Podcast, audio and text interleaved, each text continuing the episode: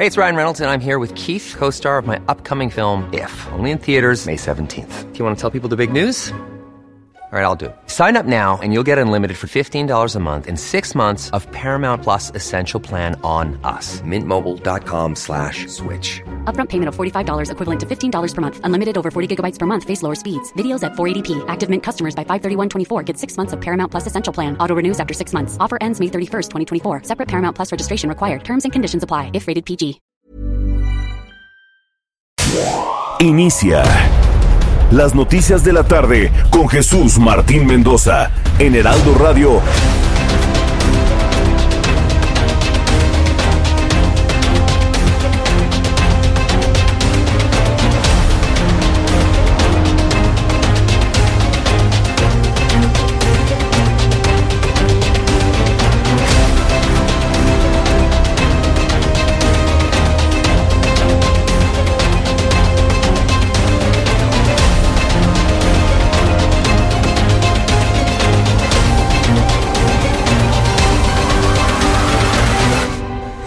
Las seis de la tarde en punto, hora del centro de la República Mexicana. Bienvenidos, me da un enorme gusto saludarle a través de los micrófonos del Heraldo Radio 98.5 de FM en el Valle de México.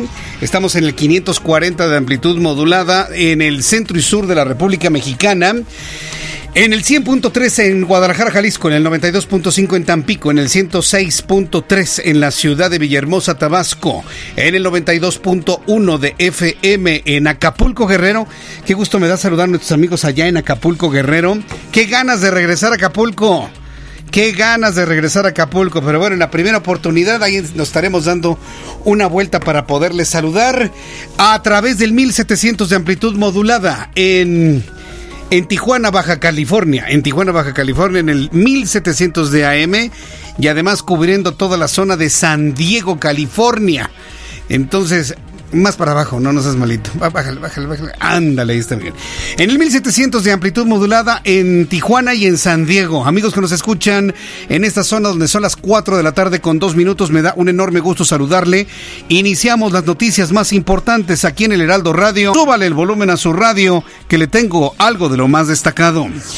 Fue una bendición el que se tomó consultando al pueblo la decisión de abandonar el proyecto de Texcoco, que no viene al caso hablar sobre las dificultades que significaba de toda índole. Están recurriendo al amparo porque como ustedes saben este movimiento que han encabezado ellos es un tema real, no es un tema de que ellos estén inventando que no hay medicamentos. Y el día de hoy estamos interponiendo un amparo indirecto en el juzgado de distrito en materia administrativa la universidad está actuando, realmente está dando atención a todos los pliegos y estamos replicando las acciones que se pronunció el rector hace un par de días. Le tengo toda la información importante que ha ocurrido en las últimas horas. Atención, UNAM. Luego de realizar una marcha al mediodía de este lunes con destino a la rectoría, alumnos del Colegio de Ciencias y Humanidades de Azcapotzalco entregaron un pliego petitorio en el que se exige el fin de la violencia contra las mujeres. Es un mero pretexto, es decir, sí, está muy bien, pero es un pretexto de diversos grupos políticos que buscan mantener paralizada la Universidad Nacional Autónoma de México. Así declaras unas cosas. Están tomando un argumento muy válido, están tomando un argumento profundamente legítimo para paralizar la Universidad Nacional Autónoma de México. No nos chupamos el dedo, señores, lo sabemos perfectamente bien. Así que bueno, se tienen identificados esos grupos, Rectoría lo sabe, sabe quiénes están atrás de ello y no vamos de ninguna manera a caer en esa trampa. El coordinador de asesores de la Secretaría de Prevención y Atención Ciudadana comentó lo siguiente. Vamos a retomar eh, todas las peticiones. Lo que sí les puedo decir es, estemos atentos a las respuestas. La universidad está actuando, realmente está dando atención a todos los pliegos y estamos replicando las acciones que se pronunció el rector hace un par de días. Bien, pues esto fue lo que comentó Jorge Ibarra. No saben ni qué hacer ni por dónde empezar. Esa es la verdad de las cosas. Y hay que decirlo finalmente como es. Mientras tanto, le informo que familiares de menores con cáncer de diversos hospitales del país se reúnen por tercera ocasión con funcionarios de la Secretaría de Gobernación y la Secretaría de Salud con el objeto de conocer el informe sobre avances en la compra y distribución, distribución de medicamentos oncológicos. Esta es la voz de Andrea Rocha, abogada de los padres de familia. El día de hoy los papás están recurriendo al amparo porque como ustedes saben este movimiento que han encabezado ellos es un tema real, no es un tema de que ellos estén inventando que no hay medicamentos. Y el día de hoy estamos interponiendo un amparo indirecto en el juzgado de distrito en materia administrativa, propiamente el, el, juzgado décimo segundo de distrito es el que va a llevar este amparo. Lo que nosotros estamos mencionando en este amparo es eh, a las autoridades que mencionamos como responsables, pues es al presidente constitucional de los Estados Unidos mexicanos, debido a la omisión en las compras de medicamentos, al secretario de Salud Federal, igual debido a la omisión en las compras, al director del, del INSABI, al director del IMSS a nivel nacional, y también estamos señalando a la Cámara de Diputados y a la Cámara de Senadores. Es la abogada de los padres de familia de niños con cáncer, explicando toda esta vamos a llamarlo así, estrategia, esta estrategia legal para presionar al gobierno a que tengan ya los medicamentos que tanto han prometido. Una situación verdaderamente penosa, le tendré todos los detalles. Otro asunto importante que se ha dado a conocer el día de hoy, Carlos Ahumada, sacó usted del empresario argentino Carlos Ahumada, que tuvo un acercamiento muy importante con Rosario Robles Berlanga cuando era jefa de gobierno de la Ciudad de México. ¿Se acuerda usted de, de Carlos Ahumada, que ese acercamiento emocional, vamos a dejarlo en esos términos, permitió que Carlos Ahumada tuviese acceso a programas, a construcciones, a contratos y demás. Bueno, una historia que está envuelta en una especie de tórrido romance y demás.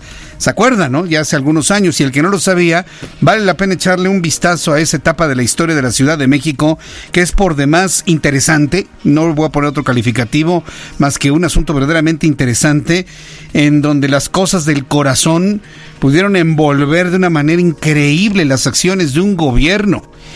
Bueno, pues Carlos Ahumada fue absuelto del delito de fraude lo que podría derivar ahora que Carlos Ahumada emprenda acciones de embargo contra Rosario Robles y el Partido de la Revolución Democrática. Por su parte, este partido político, el PRD, negó que el empresario argentino haya ingresado dinero a la campaña de Rosario Robles en el año 2003. Ya que hablamos de Rosario Robles, hoy sostuve una entrevista con Mariana Moguel Robles. Ella es la hija del exsecretario de Desarrollo Social. Afirmó en nuestro programa de televisión que el proceso judicial que tiene a Robles Berlanga en prisión se trata, se trata de una verdadera venganza política orquestada por los tres poderes del actual gobierno federal. Escuche usted cómo lo señala. Volvimos a vivir una audiencia en donde se ve clara la consigna un ministerio público que me parece que de verdad es tristísimo. Hoy que emprendí la ruta de la libertad a partir del 7 de enero, en donde no hay, un reunión, no hay una reunión, no hay un espacio donde no me encuentro un, un caso de injusticia, no es solamente lo que Rosario y tu servidora vivimos o la familia vive, es lo que miles de familias vivimos en este país. Es lo que vivimos eh, miles de familias en este país. La hija de Rosario Robles Berlanga denunció en nuestro programa de noticias amenazas del Ministerio Público. Se sigue hablando, si sigue hablando, si sigue contestando entrevistas. Le están limitando su derecho a la libertad de expresión, denunció en el Heraldo Televisión Mariana Moguel Robles, la hija de Rosario Robles Berlanga. Le tendré todos los detalles de esta denuncia que hace a manera, de manera mediática la hija de Rosario Robles. Todos los detalles más adelante aquí en el Heraldo Radio. Le informo que la Secretaría de Gobernación, la Secretaría de Gobierno de la Ciudad de México, informó que Salvador David Navarro Ávila será el nuevo director del reclusorio preventivo Varonil Sur. Esto tras la fuga de tres internos el pasado mes de enero y la separación de su cargo del anterior director de ese penal. En Estados Unidos, un tiroteo en un Walmart de Arkansas dejó tres personas lesionadas.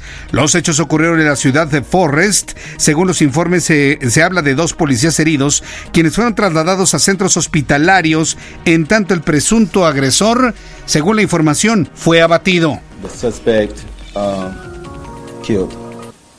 Um, definitely thank our officers for their for their um, expedient time to get time to getting out there. It could have been a whole lot worse than what it um, wound up being. Um, want to thank the state, thank the state police, state police, ATL, um, Sheriff May, the sheriff department, is, um, all those guys are, are working hand in hand with our department to um, doing this investigation. Uh, as the mayor said, Esta fue la forma en la que la policía está dando a conocer lo que sucedió al principio. Asegura que el sospechoso fue asesinado. Vamos con más información de los estados. Nuestra compañera Mayeli Mariscal se encuentra en la ciudad de Guadalajara, Jalisco. Saludos amigos en el 103 de, en el 103 de, de frecuencia modulada. Adelante Mayeli, te escuchamos. Hola, ¿qué tal? Muy buenas tardes. Así es, de visita en Guadalajara, Álvaro Hernández de la Cerda, presidente de los industriales de bolsas plásticas de México, comentó que ya son al menos 25 las empresas que han tenido que bajar la cortina precisamente por esta normativa de regulación de uso de, de plásticos de un solo uso. Y en Jalisco, de esas 25 empresas que ya cerraron, 5 pertenecen a las empresas, a las 146 que se encuentran establecidas aquí en la entidad. También comentar que pues algunas de las razones es que no cuentan con ningún subsidio ni con el presupuesto necesario para adquirir la maquinaria que implica estos cambios, ya que con esta normativa implica eh, el que se tenga que estampar en cada una de estas bolsas el contenido o los componentes de ellas y estas máquinas pues cuestan al menos 500 mil pesos. También comentó de visita en Jalisco que eh, por lo pronto no está prohibida la venta de, o más bien el que los comercios den bolsas de plástico y eh, dijo que será hasta enero del 2021 cuando se puedan comenzar a aplicar las sanciones, esto de acuerdo a la prórroga que se dio para socializar el tema a nivel nacional. Así es que pues estaremos pendientes. Dijo que ya se han sancionado al menos 60 funcionarios públicos que han tratado de intimidar a los comerciantes imponiendo multas, esto a nivel municipal y principalmente en el Estado de México por lo cual los comercios no deben de dejarse intimidar con posibles sanciones. Esta es la información desde Guadalajara. Correcto, muchas gracias por la información, Mayeli Mariscal. Hasta luego. hasta luego, que te vaya muy bien. Nuestra compañera Mayeli Mariscal. Seis de la tarde con 12 minutos, hora del centro de la República Mexicana. Vamos con nuestros compañeros reporteros urbanos, periodistas especializados en información de ciudad. Alan Rodríguez, ¿en qué zona de la ciudad te encuentras? Adelante. Jesús Martín, excelente tarde. Estamos en la avenida Paseo de la Reforma en su tramo centro. Y quiero informarte que entre, entre Florencia, lo que es la glorieta del Ángel de la Independencia, hasta el cruce con Bucareli, en ambos sentidos presenta buen avance y desplazamiento continuo, únicamente con asentamientos al cambio de luces de semáforo en el cruce de Insurgentes. La avenida Puente de Alvarado, desde el Paseo de la Reforma hasta el cruce con Insurgentes, presenta, eh, comienza, está comenzando a cargarse en estos momentos de vehículos que complican el avance para quienes se dirigen a hacia la zona del circuito interior. Quiero informarte también, Jesús Martín, que en estos momentos tenemos el desplace de aproximadamente 40 manifestantes en la avenida Nezahualcóyotl. Ellos están próximos a llegar al 5 de febrero y pues bueno, esto en el perímetro de la colonia centro como alternativa vial para evitar eh, encontrarse con estos manifestantes está la avenida José María Izazaga. Por lo pronto, Jesús Martín, es el reporte que tenemos en esta zona. Muchas gracias por la información, Alan Rodríguez. Excelente tarde. Hasta luego, que te vaya muy bien. Excelente tarde. Gerardo Galicia, ¿en qué zona de la Ciudad de México te encuentras? Adelante, Gerardo zona oriente de la capital. Jesús Martín, te saludo con muchísimo gusto y tenemos información para nuestros amigos que van a utilizar el anillo periférico. El avance cada vez es más lento si dejan atrás el eje 5 Sur, Avenida Canales de Sonte y se dirigen a la calzada Ignacio Zaragoza. Hay problemas para superar el CCH Oriente. Esto se debe al semáforo que se ubica a un costado de este plantel de la UNAM, llegando a la Avenida Universidad y en el sentido opuesto el punto conflictivo lo ubican llegando a su cruce con Sur 20 y también en su entronque con la Avenida Canales de Sonte. Y un punto importante, Jesús Martín, comienzan a salir estudiantes del CCH Oriente, luego de una asamblea han determinado irse a paro indefinido hasta que la máxima casa de estudios no destituya al director Efraín Peralta. Y por lo pronto, el reporte. Gracias por la información, muchas gracias por la información, eh, Gerardo. Hasta el ratito que te vea muy bien estos compañeros reporteros urbanos, Gerardo Galicia, Alan Rodríguez, muchos más recorriendo las calles de la Ciudad de México para que usted esté debidamente informado. Son las 6 con 14, las 6 con 14. Le recuerdo que ya a partir del viernes pasado, durante algunos días lo vamos a hacer, estamos invitándole para que nos envíe sus mensajes con denuncia ciudadana. Hemos habilitado un número telefónico de WhatsApp para que usted nos envíe por ahí las denuncias ciudadanas, baches, alcantarillas, ya inclusive algunas fueron atendidas del viernes a la fecha ya fueron cerradas. Problemas de vialidad, problemas de baches, problemas de alcantarillas, falta alumbrado, poda de árboles, se cayó un poste, se está a punto de caer un árbol, vieron un asalto, se metieron a una casa, están viendo un asalto en este momento en algunas calles de la Ciudad de México. Bueno, todo lo que usted esté viendo en la ciudad y si quiere enviarnos también algún saludito, bueno, pues fundamentalmente la denuncia ciudadana y estoy recibiendo todos sus comentarios a través del siguiente número de WhatsApp. Ahí le va. 5539 29 28 29. Es muy fácil aprendérselo. 5539 29 28 29. Es nuestro número de WhatsApp en el cual estamos recibiendo de manera moderna todo el contacto que usted desee con el Heraldo Radio. Como siempre lo hemos hecho a lo largo de todos estos 16 años, el tener esta forma de contacto muy directa. Lo estamos haciendo a través de WhatsApp y mire que ha dado un extraordinario resultado. Le invito para que me escriba a través de nuestro número de WhatsApp 55 39 29 28 29. Estamos recibiendo ya en este momento todas sus denuncias ciudadanas en este instante. Nuestra compañera Mariana Guzmán, desde aquí Mariana, ya está empezando a procesar toda la información. Me va a enviar algunos de los comentarios que de alguna manera engloben las preocupaciones en la Ciudad de México. Y además tenemos nuestro chat en línea a través de mi canal de YouTube, Jesús Martín MX, y a través de nuestra cuenta de Twitter, arroba Jesús Martín arroba Jesús Martín MX. Pero le invito a que me envíe todos sus comentarios de denuncia ciudadana a través del siguiente número de WhatsApp. Ahí le va otra vez. 55 39 29 28 29. 55 39 29 28 29 es nuestro número telefónico de WhatsApp con el cual nos pueden mandar toda la denuncia ciudadana que usted necesite y aquí ya empiezo a recibir todos sus comentarios a esta hora de la tarde. El reloj marca las 6 con 16. Vamos a revisar lo que sucedía un día como hoy. La verdad es que es muy importante que siempre sepamos lo que la historia nos tiene. Hoy es lunes 10 de febrero de 2020. ¿Qué sucedía un día como hoy en México? Bienvenidos a este lunes. Veamos qué sucedió en un día como hoy, en nuestro país, en nuestra casa, en nuestro hogar, en México. 1862, Francia, España y el Reino Unido firman con el presidente mexicano Benito Juárez el Convenio de Soledad, por el que se suspende la acción militar de las tres potencias en nuestro país. Pero más importante, un día como hoy, Agustín de Iturbide, tras varios intentos de estar rogando, rogando y rogando a Vicente Guerrero, por fin logra convencerlo para formar una alianza. Y es que Vicente Guerrero era un crack en la guerra y le estaba comiendo el mandado al virrey Juan Ruiz de Apodaca, el cual nada más veía como su ejército realista se hacía pequeñito, pequeñito. Ni siquiera secuestrando al papá pudo hacer dudar a Don Chente Guerrero. Por eso, un 10 de febrero de 1821 ocurre el famoso e importantísimo Acuerdo de Acatempan, también llamado Abrazo, que, según, muchos historiadores nunca existió. Y es que, conociendo a Guerrero, ¿tú crees que va a ir así como así a dar abrazos? De todos modos, en conmemoración de esta fecha, yo propongo que nos demos todos abrazos. Digo, a mí me hacen falta algunos cuantos. Quieranme, quieran. Pero hoy también es el Día de la Fuerza Aérea Mexicana. Esto es un día como hoy en, México. Muchas gracias, Abraham Arreola, por las efemérides del día de hoy. Y ya, bueno, conociendo todas las efemérides del día de hoy, saludos a quienes cumplen años y festejan su santo. Hoy de manera muy, muy, muy, muy, muy atrasada, muy atrasada, pero créame que es de todo corazón, enviarle un caluroso saludo de cumpleaños a Viridiana León. Viridiana León es nuestra radioescucha desde hace muchos, muchos, muchos años.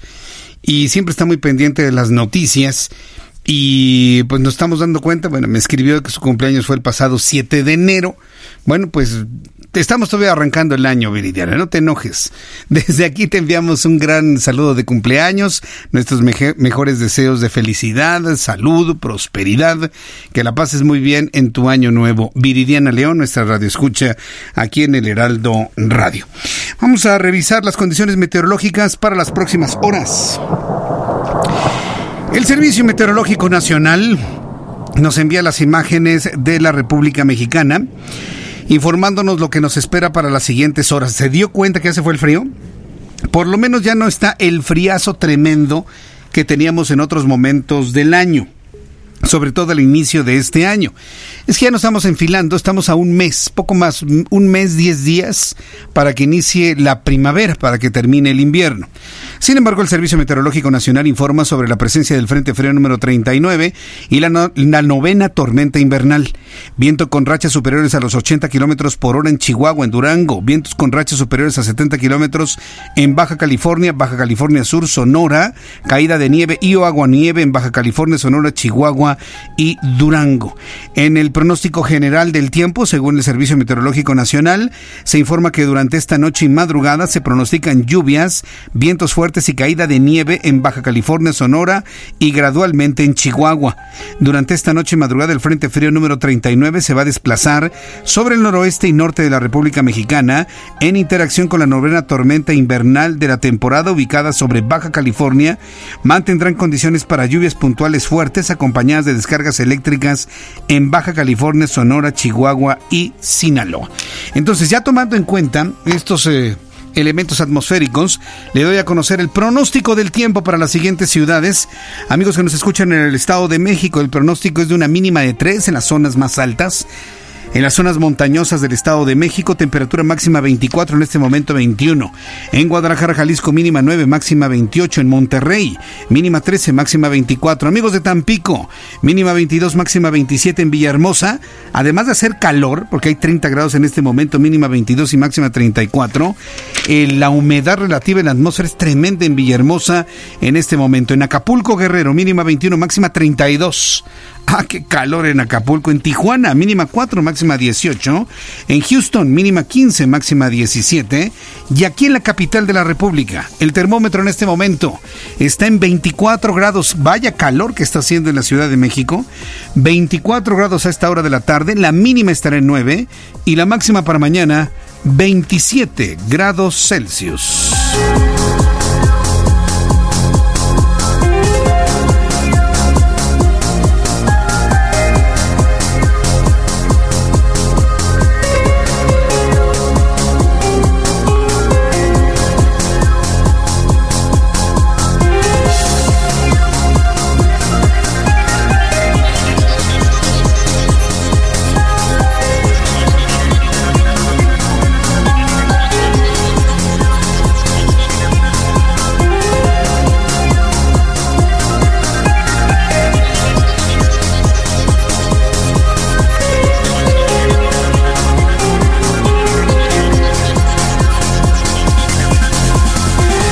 Las 6 de la tarde con 22, las 6 de la tarde con 22, le saluda Jesús Martín Mendoza.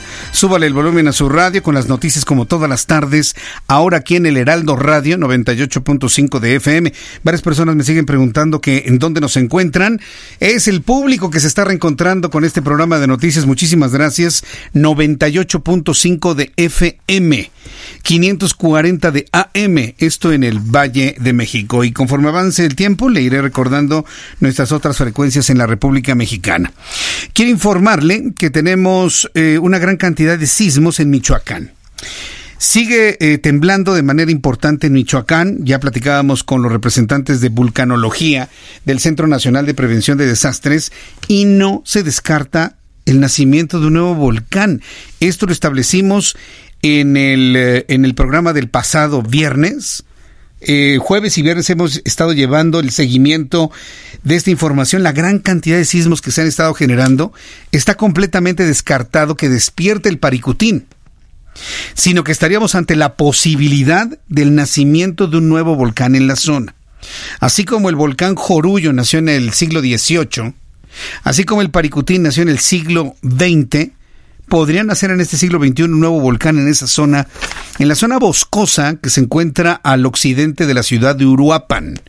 Para las personas que conocen esta zona, ubique usted la, la ciudad de Uruapan, en la zona noroeste, hacia el pico de Tancítaro, toda esta zona boscosa, Ahí podrían hacer un nuevo volcán, según lo que ha podido establecer el Centro Nacional de Prevención de Desastres. Esto no es una idea que yo esté generando, esto nos lo dijeron los representantes de vulcanología del Senapre del pasado viernes aquí en el Heraldo. ¿Por qué le digo esto? Porque tenemos uno, dos, tres, cuatro, cinco, seis, siete, eh, ocho, nueve sismos. Es más, de los diez sismos que tengo aquí, nueve han sido en la zona donde ha temblado en más de 3.000 ocasiones durante las últimas, eh, durante las últimas semanas. Tenemos sismo en Matías Romero, Oaxaca, a las 12 del día con 57 minutos, magnitud 4.1. Todos los demás sismos están en Peribán, Michoacán, Peribán, Peribán, Peribán, Peribán, Pinotepa, Peribán, eh, y tenemos Parangaricutiro, Parangaricutiro todos los sismos del día de hoy cuyas eh, magnitudes oscilan entre los 3.5 y 3.7 grados de magnitud se han registrado en esa misma zona epicentral. Nos mantendremos muy atentos de lo que sucede en este lugar, pero ser muy claros, muy conscientes que el servicio, el Centro Nacional de Prevención de Desastres y todas las eh, organizaciones de protección civil locales están conscientes de la probabilidad del nacimiento de un volcán en la zona. Sí, que por increíble que parezca, por lo menos un geyser, pero algo van a hacer según los expertos. Está todo el protocolo de desalojo, de evacuación para evitar que personas resulten lesionadas con este fenómeno natural. Si esto llegase a ser cierto, si esto llegase a producirse, el nacimiento de un volcán, créame que sería una de las noticias más interesantes que nos toque a nuestra generación vivir. Definitivamente, porque estaríamos ante ante las manifestaciones de un planeta verdaderamente vivo como es el planeta Tierra. Entonces, vamos a estar muy atentos de ello, pero sí decirle que está temblando mucho en toda esa zona al occidente, noroccidente de la ciudad de Uruapan, Michoacán. Voy a ir a los mensajes, regreso enseguida, le invito para que me nos escriba a través de nuestra cuenta de WhatsApp 5539 2928 29. 55 39 29 28 20, 55 39 luego 29 28 29 es nuestro número de WhatsApp para que nos envíe todos sus comentarios, denuncia ciudadana de todo lo que está ocurriendo en las calles de la Ciudad de México. Después de los anuncios, rápidamente le voy a platicar lo que ha sucedido hoy con el Heraldo Televisión. Estamos en tele abierta, estamos en el canal número 10 y le voy a platicar lo que tiene que hacer para podernos sintonizar a partir de ahora todos los días, todos los programas informativos del Heraldo Televisión. Ha llegado el Heraldo Televisión como la mejor opción de televisión ante pues hay que decirlo, ¿no? Ante las novedades que llegan, nosotros llegamos completamente nuevos con una opción completamente distinta, mucho más fresca, mucho más honesta, muy sincera. Usted sabe cómo conduzco programas de noticias. Ah, bueno, pues también de 2 a 3 le invito para que me vean en el Heraldo Televisión en el canal 10. Le platicaré de esto después de los anuncios y le invito también para que me escriba a través de mi cuenta de Twitter, arroba Jesús.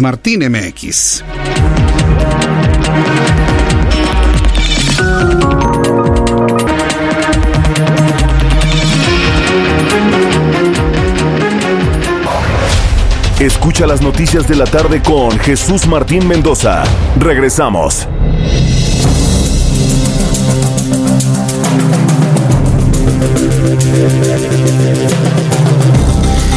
Son las 6 de la tarde con 32 minutos, las 6 de la tarde con 32 horas del centro de la República Mexicana. Muchas gracias por sus comentarios, eh, eh, muchos centrados en, en los saludos a nuestro inicio, en nuestras transmisiones en teleabierta, en televisión abierta el día de hoy en el canal 10. Muchísimas gracias a todos nuestros amigos. Guillermo Romero, gracias. Adriana Belser, muchísimas gracias. Erika, también muchas gracias. Eh, también nos saluda Godfather.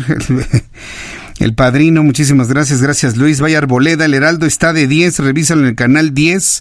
Me gusta la frase, este, Vaya Arboleda, me gusta.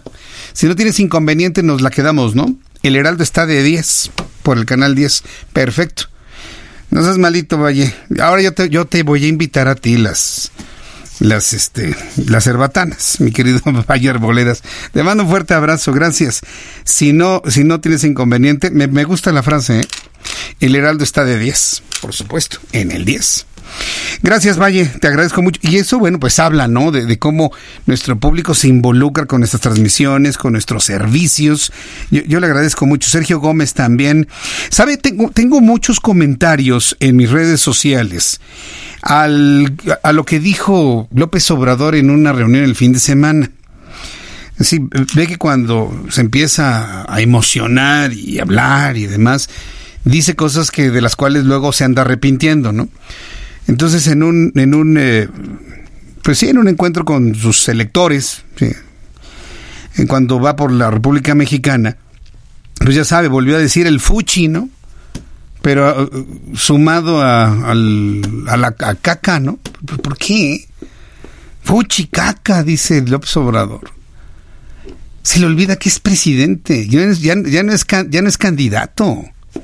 Eso se le puede entender a un candidato tipo él o tipo Fox. ¿Se acuerdan cuando Fox decía sus, sus cosas en su campaña?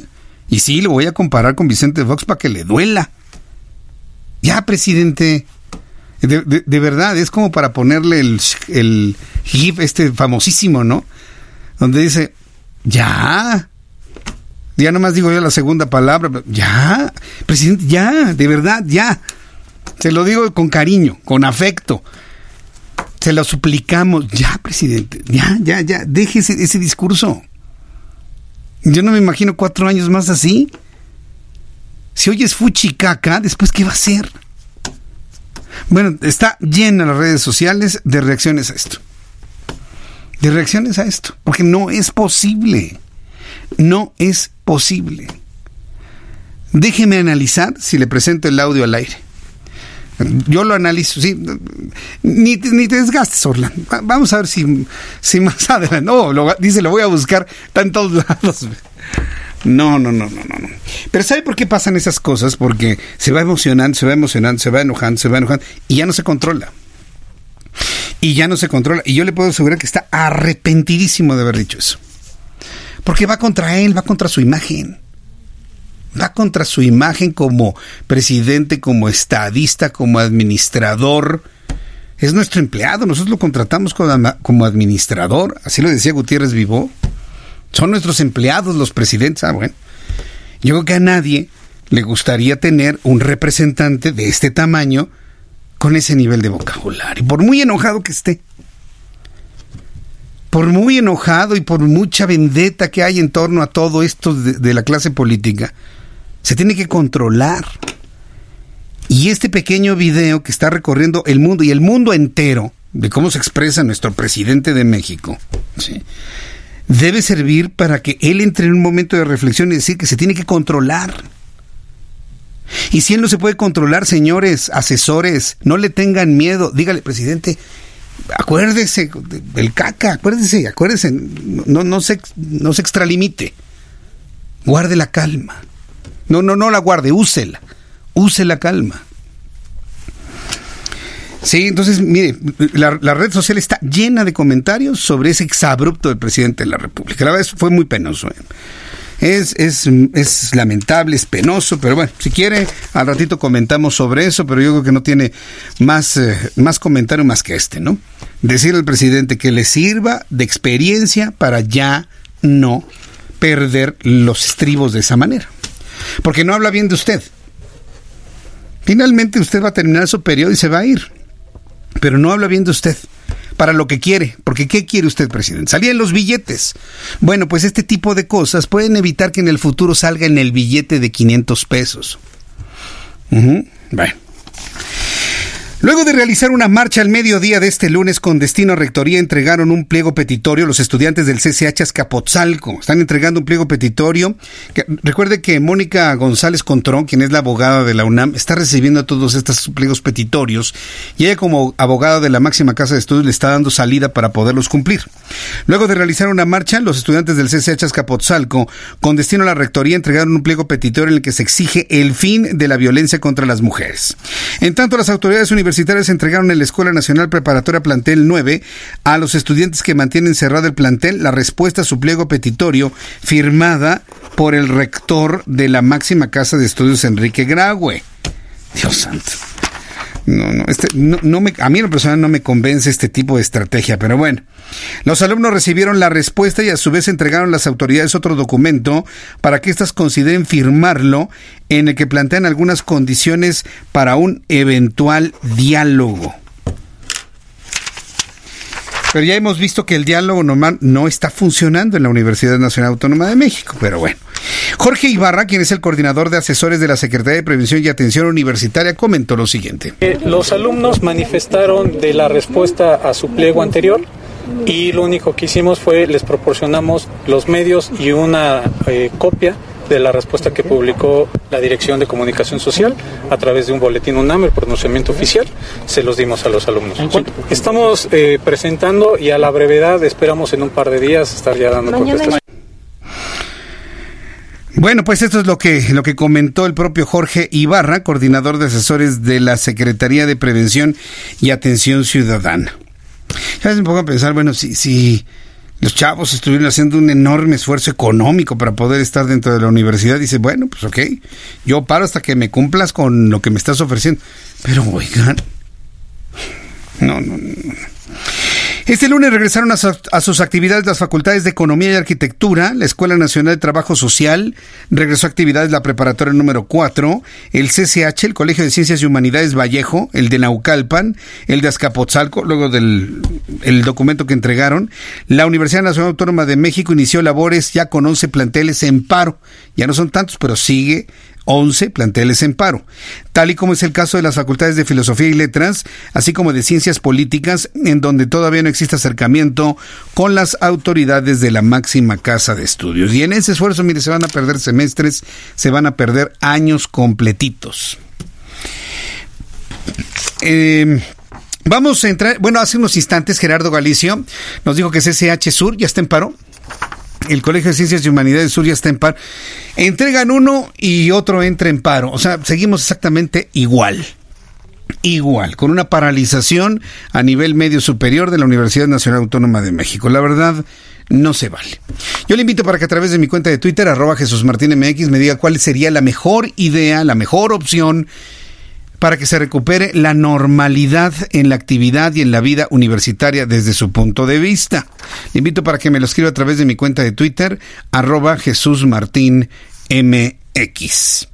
Bueno, mientras ustedes me dicen, ah, por cierto, también denuncia ciudadana, denuncias ciudadanas de lo que esté ocurriendo en las calles de la Ciudad de México en este momento, lo que usted esté viendo, repórtelo a nuestro número de WhatsApp tenemos un número de WhatsApp para usted, así que guárdelo ya en su teléfono y envíenos lo que usted esté viendo en la ciudad. 55 39 29 28 29.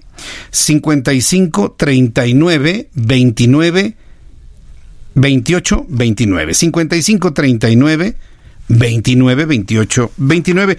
Y en unos instantes voy a leer algunos de los comentarios que me están llegando a nuestro número de WhatsApp.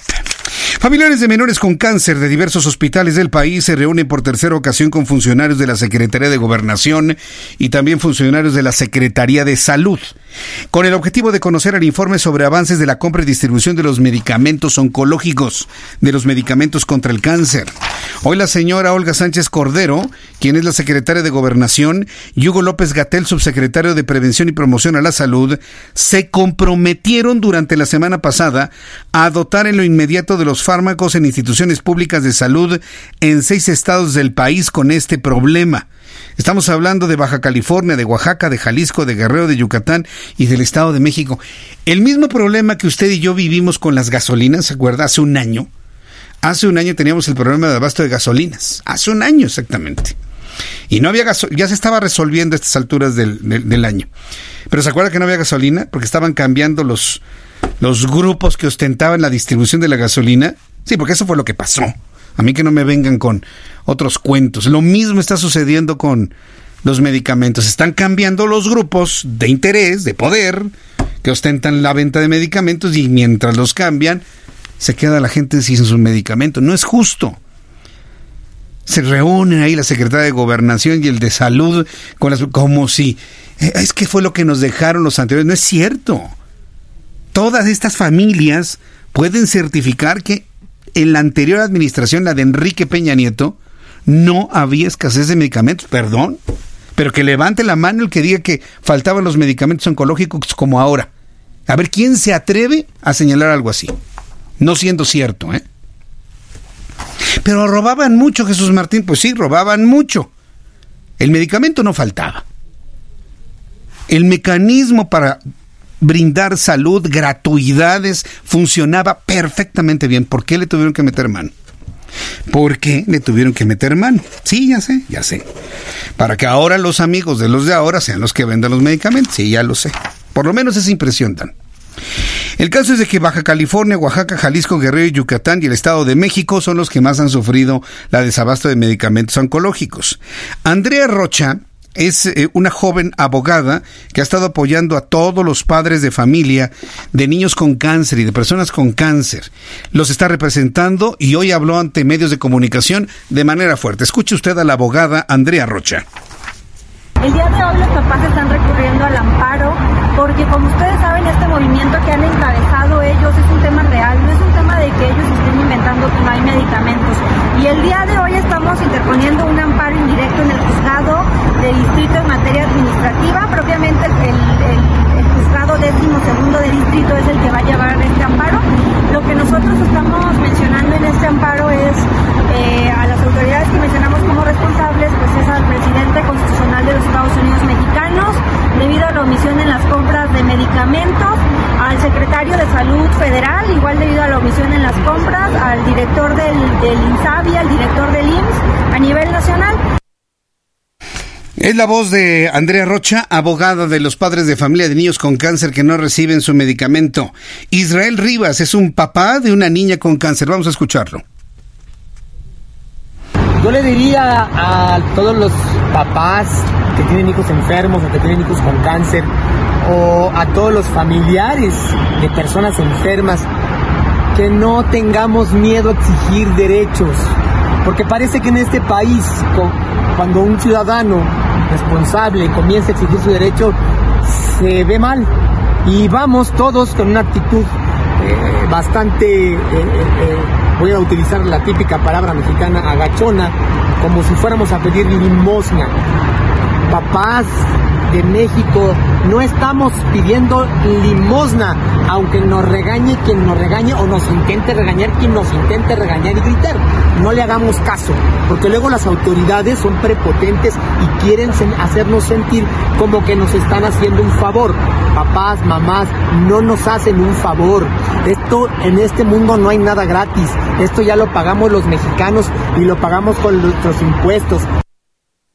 Ahí está el papá, se llama Israel Rivas Valiente, ¿eh? y ya empiezan a sumarse las voces valientes que le señalan al presidente de la República y a su equipo de trabajo todo esto. ¿eh? No le están haciendo un favor, ¿eh? por supuesto que no. Están enojados, están verdaderamente dolidos, están, es verdaderamente penoso lo que está ocurriendo. Bueno, son las 6 con 46, las 6 de la tarde con 46 minutos hora del centro de la República Mexicana.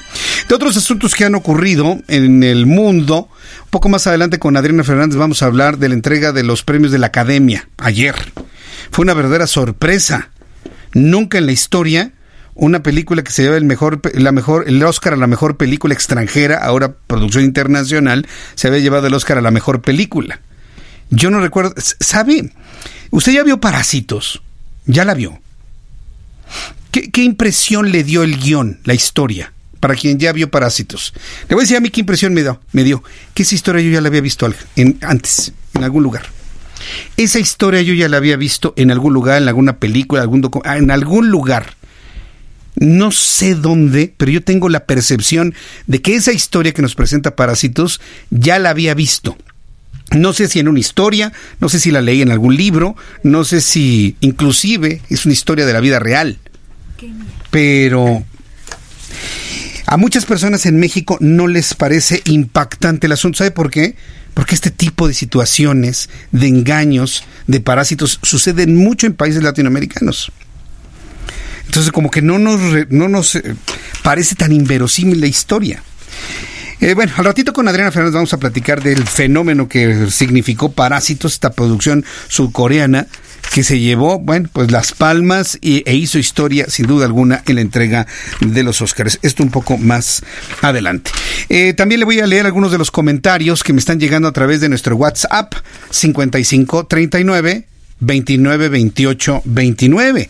Escríbanos, envíenos todo lo que usted tenga.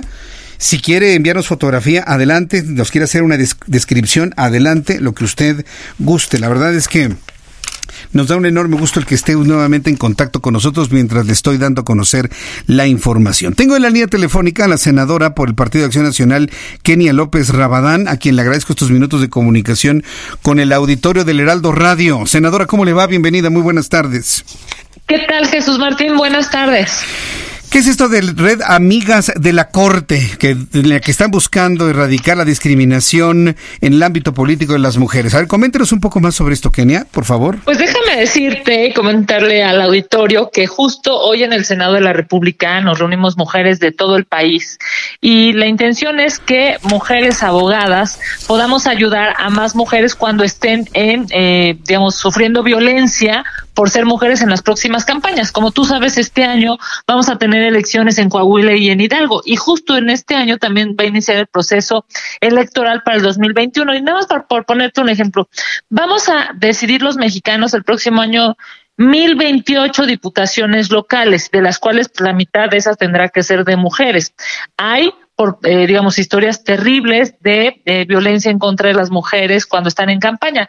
Una de las que, digamos, ha sido como un ícono, pues es lo que le pasó a Marta Erika en Puebla, ¿no? Que inclusive le pautaron spots eh, la oposición para decir que estaban en, eh, pues, digamos, en contra de su campaña, pero no solamente así, sino además denostándola por el hecho de ser mujer.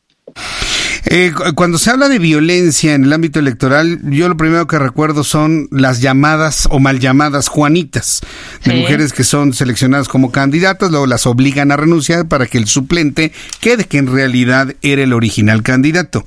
¿A eso se refieren fundamentalmente? Es eso, entre otras cosas. Vamos a cuenta, es si a ti en campaña te, digamos, te violentan por ser esposa de alguien, por ser mujer, por no tener la estatura que para la gente debería ser la idónea, por no tener el color de piel que para alguna gente debería ser la idónea, por tener este cierto tipo de cabello, por tener cierto tipo de nariz, de ojos, de este de cintura, en fin, hay muchísima violencia que se ejerce en redes sociales, que se ejerce en medios de comunicación, que se ejerce inclusive, te decía, en, spots pautados de los otros partidos, ¿no? La forma, digamos, de violentar es claro, es este, por ser la esposa de, o la novia de, o porque, por no estar capacitada, o por el cabello, en fin, hay, hay una, digamos, hay esa violencia que no se le haría a un hombre, ¿no? O sea, tú cuando has visto que a un hombre se le critique, no sé, por su estatura o por su peso, o por sus calificaciones en el colegio, en la escuela. es, es justamente por un hecho de ser mujeres y, y, para eso pues nos estamos, digamos, poniendo de acuerdo abogadas de todo el país para pues poder respaldar a las mujeres que quieran ser candidatas y que sufran esa violencia de género. Bien, pues eh, yo creo que ya tenemos muchos años de experiencia en todo este tipo de situaciones, pero también la mujer tiene que denunciar, ¿eh? O sea, digamos, se establecen las herramientas para hacerlo, pero se trata de que la mujer sea la, que denuncie. ¿Así está hecho todos estos convenios que han firmado Red Amigas de la Corte? Sí, justamente, a ver, yo te diría, lo primero que nada, Jesús, es que las mujeres sepamos que estamos sufriendo violencia. Me explico que esa es, digamos, la primera, porque tú dices, ah, claro, es que este se metió con mi familia, con mi persona, con mi peso, con mi cabello, con mi, no sé, con mi eh, rostro. Eh, ah, pero espérame, eso no es un tipo de violencia normal, esa es una violencia por ser mujer, ¿no? Y después, una vez que tú ya reconoces que estás siendo violentada por ser mujer, pues efectivamente que vayas y digas, oye, este cuate o, este o este partido político me quiere, eh, eh, digamos, ganar pero pues ganar en condiciones no igualitarias, ¿no? O sea, si tú vas y me ganas, o sea, digamos, si tú Jesús Martín y yo competimos, si tú me ganas, pues me ganaste, no pasa nada. Pero si tú lo que haces, o si hace algún hombre es eh, ejercer violencia, pues es ahí cuando las mujeres tenemos que decir, oye, es que no, eso no es normal. Es una, es una violencia, yo te diría, que termina impactando a la sociedad en general. ¿Por qué? Porque si tú tienes a una mujer súper fregona, honesta, inteligente, trabajadora, que iba a ser una gran diputada, una gran alcaldesa, una gran gobernadora, y no llega porque alguien la estuvo, digamos, ejerciendo violencia por ser mujer, pues tú, tú como ciudadano te vas, vas a tener la imposibilidad de tener un buen gobierno con ese tipo de perfiles. Y hoy me parece que lo que necesitan los ciudadanos no es que sea mujer o hombre quien los gobierne, sino que les gobierne bien. ¿No? Eh. Honesta y eficientemente, con inteligencia. Eso es lo que yo siempre he dicho. Yo creo que tiene que privilegiarse estos conceptos. Digo, si se obtiene una cuota de género 50-50, pues qué mejor. Pero no me queda duda que habrá momentos en los que haya más mujeres que cumplan con ese perfil, ¿eh? O más hombres que cumplan con ese perfil, Kenia.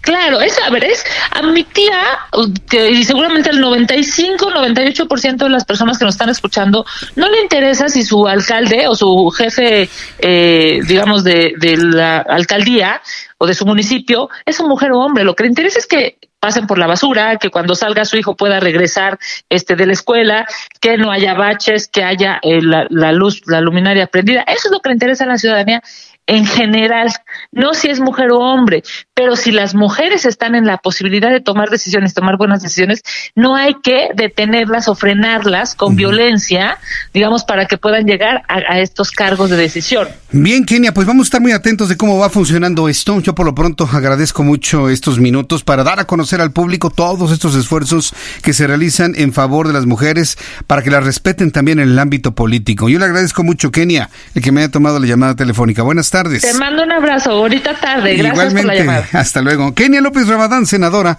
por el Partido de Acción Nacional, sensible a las necesidades de las mujeres y sus derechos políticos. Son las 6 de la tarde con 54 minutos. Suba el volumen a tu radio porque se encuentra aquí Fernando Galván. Expo Antaria Alimentaria a México 2020. Consolida alianzas y negocios el 31 de marzo, primero y 2 de abril. Presenta. Fernando Galván, toda la información deportiva hoy con el patrocinio de la ANTAD. Ah, mira, bien. Extraordinario. Maravilloso. ¿Qué nos tienes de deportes? ¿Qué tal el fin de semana? Eh? Muy movido. Y vamos a empezar con una muy buena noticia. La subcampeona olímpica juvenil mexicana, Natalia Botella, ganó el oro en la Copa del Mundo Juvenil, celebrada en Bulgaria. Muy bien. Muy buenas noticias para las Magnífico. y sobre todo que también se empieza a, dar mucho más apertura a otros deportes. No es nada más el boxeo, no es nada más el tiro con arco, no es nada más el taekwondo, sino que también ahora es gimnasia, ahora también es esgrima. Cada vez hay mayor diversificación en los deportes. Una gran noticia. Comenzó también la XFL, que es una competencia, por así decirlo, alterna a la NFL en fútbol americano que se hacen en Estados Unidos. Consta de ocho equipos, son eh, es, un torneo corto, termina en abril y bueno, es con mayor, mayor protección a los jugadores de, fútbol americano. Vamos a tener que hablar de fútbol, Jesús Martín, y pues, el productor Orlando será muy contento porque el América le ganó al Querétaro 2 por 1, ni modo. A toda la nación de los chivarmanos, pues una, una tristeza lo que le pasa a su equipo. Perdió 3 a 0 con los Tigres. León le gana 3 por 1 al Monterrey y con esto se pone como líder en la clasificación. Pumas ganó 4-0. Este resultado tenía mucho tiempo que no se daba al San Luis. Cruz Azul le ganó 3 por 1 al Pachuca y el poderosísimo Atlas no pudo con el Morel y perdió 3 goles a 1. Jesús Martín. Vaya, pues sí que estuvo movidita, ¿no? El, fin de semana. Sí, sí, sí. Muy, muy, muy movida. También se habla de que Tom Brady podría ser agente libre y dejar a los Patriotas. Sería una gran noticia si es que se da, porque podría llegar a los, a los Cowboys y pues muchísima gente, no nada más en Estados Unidos sino en muchas partes del mundo serán muy contentos con este equipo que podrá regresar a los grandes escenarios del NFL. ¿Qué visualizamos para esta semana en materia deportiva? Ah, pues tenemos Champions League, nada Champions más League, menos. Muy bien. Ya empiezan los test de pretemporada también de la Fórmula 1, el fútbol mexicano, qué hermoso es. No le toques ese son a Orlando, no, nos va a cortar, nos va a cortar el micrófono. Nos va a decir que ya estuvo. Mm, que ya estuvo. Dice, vámonos ya, dice. y pues eh, los mexicanos en la serie mexicana del Caribe, a pesar de que no ganaron, eh, tuvieron, fueron cinco los nombrados al, al equipo ideal, así que buena participación de los tomateros de Culiacán. Muchas gracias, Fernando Galván. Muy buenas tardes. Muy buenas tardes, Fernando Galván, y toda la información deportiva. Amplio abanico de oportunidades en proveeduría nacional e internacional para el sector hotelero que incentiva a sus clientes. Lo esperamos en Expo Antad y Alimentaria México 2020, 31 de marzo, 1 y 2 de abril en Guadalajara. Informes al 5555 809900 y en expoantad.com.mx. Expo Antaria Alimentaria México 2020. Consolida alianzas y negocios el 31 de marzo, 1 y 2 de abril. Presentó. Y cuando faltan tres minutos para que sean las eh, siete de la noche, decirle a todos nuestros amigos que en este momento las noticias continúan hasta las 8 de la noche. Le tengo toda la información de Carlos Ahumada, lo que nos dijo Mariana Moguel, la hija de Rosario Robles Berlanga. Hoy es el Día de la Fuerza Aérea Mexicana. Vamos a platicarles sobre lo que dijo López Obrador sobre el aeropuerto de Texcoco. Dice que es una bendición. Hablaremos de lo que dijo el fin de semana. La convocatoria para el primer tramo del Tren Maya. ¿Quiere escuchar toda esta información? Vámonos todos a triple www.elheraldodemexico.com www.elheraldodemexico.com Ahí está nuestra transmisión completa y en todo el centro de la República Mexicana. 98.5 de FM, 98.5 de FM y 540 de AM. Voy a los mensajes y regreso enseguida. Escuchas a Jesús Martín Mendoza con las noticias de la tarde por Heraldo Radio, una estación de Heraldo Media Group. Escucha las noticias de la tarde con Jesús Martín Mendoza. Regresamos.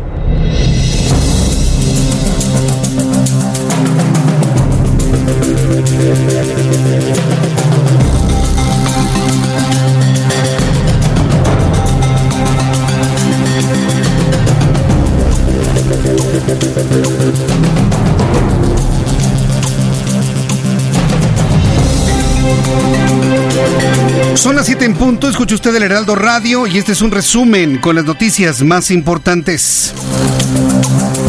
La beca de programa de jóvenes construyendo el futuro aumentó y quienes se inscriban van a recibir también el segundo seguro médico y constancia de capacitación. Así que bueno, buenos tiempos para los que otrora les llamaban ninis. Les van a dar más dinero, seguro médico, Seguro que no tienen mucha gente que trabaja, pero bueno. Seguro médico y constancia de capacitación. Ojalá y lo sepan aprovechar. Se publicó en el Diario Oficial de la Federación las reglas de operación de este programa Construyendo el Futuro. Para este año, quienes se van a inscribir en 2020 van a recibir una beca de 3.748 pesos mensuales por un año. A eso se ha comprometido tanto Luisa María Alcalde, secretaria del Trabajo, como Horacio Duarte, subsecretario del Trabajo y quien está a cargo de este programa, por un año nada más, ¿eh? No crea que esto es para el resto de la vida, no, por un año. Termina el año y vienen otros jóvenes para recibir el beneficio. Además, van a recibir por un año seguro médico, por un año, bueno, ya su constancia de capacitación. Más adelante voy a tener detalles de cómo va a operar este programa de jóvenes, este programa de jóvenes. De ahora en adelante. Noticias del coronavirus suman ya 1013 los muertos. 1013, ya se rebasó la cifra de mil muertos, 42.729 contagiados en el mundo. Ni siquiera la influenza, que es un virus que se transmite con mayor velocidad, llegó a estos niveles durante su aparición hace 11 años. Autoridades sanitarias de China dieron a conocer que ascienden a 1.013 los muertos por el nuevo coronavirus. Asimismo, detallaron que los contagios suman 42.729. De los, de los 1.013 muertos, 1.011 fueron en China, mientras que los otros dos fueron en la provincia de Hong Kong y uno más en Filipinas, señalaron las autoridades del país asiático.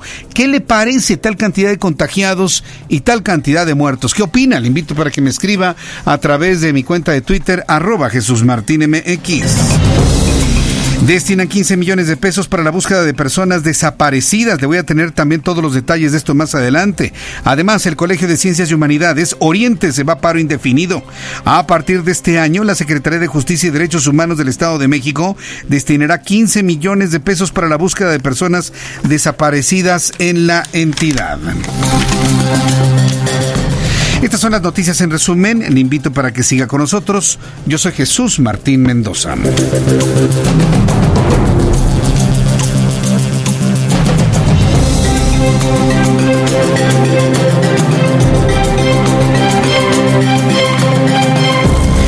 7.05, las 7 de la noche con 5 minutos, hora del centro de la República Mexicana. No voy a guardar abrigos, no voy a guardar suéteres.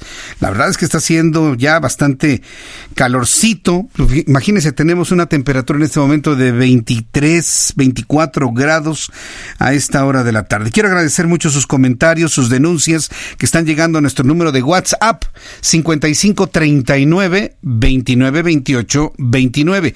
Escríbame a WhatsApp 5539 29 28 29. Ha sido todo un éxito. Eh, bueno, hay una persona que me escribe y me dice, buenas tardes, quiero reportar este árbol que está sobre cables de energía eléctrica. El árbol se está cayendo. Nos envía una fotografía. Esto es en la esquina de Concepción Beistegui y División del Norte. Esto es Colonia del Valle. Lo estamos enviando a la alcaldía y en su caso a Protección Civil del Gobierno de la Ciudad de México. Me pregunta esta persona, ¿por qué no saliste en el canal 10 estatal? Claro que sí, ahí estuvimos.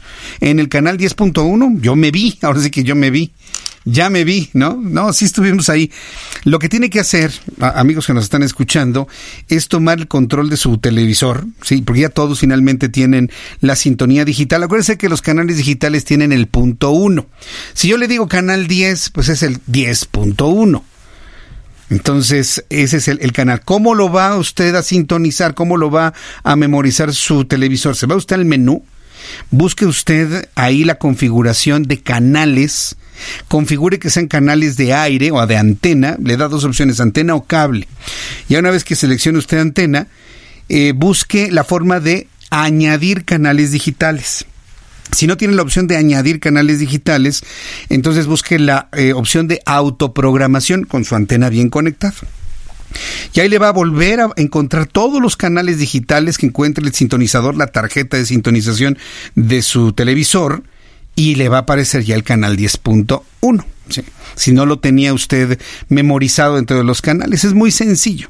Entonces haga usted esa operación y a partir de mañana pues deje el 10.1 de fijo, porque va a ser su canal de información en la mañana, al mediodía. Va a conocer usted de deportes, de espectáculos, cosas interesantes, de salud. Va usted a ver nuestro programa de 2 a 3 de la tarde, programas de jóvenes, de chavos, debates. Eh, vaya con la compañía de Alejandro Cacho en las mañanas, Javier Solórzano en las noches, Salvador García Soto, su servidor de 2 a 3 de la tarde. Está Majo Montemayor, está Pablo Domínguez está mm, Pisu también, está eh, Ale Toledano en Trend, al ratito ya a las, a las siete y media, en fin. Es una oferta de televisión que nunca se había visto y que yo estoy seguro que con la honestidad y con la sinceridad con lo que lo hacemos, debería usted ver el amor, el cariño, la dedicación. Estamos completamente despojados de cosas que suceden en otros lados.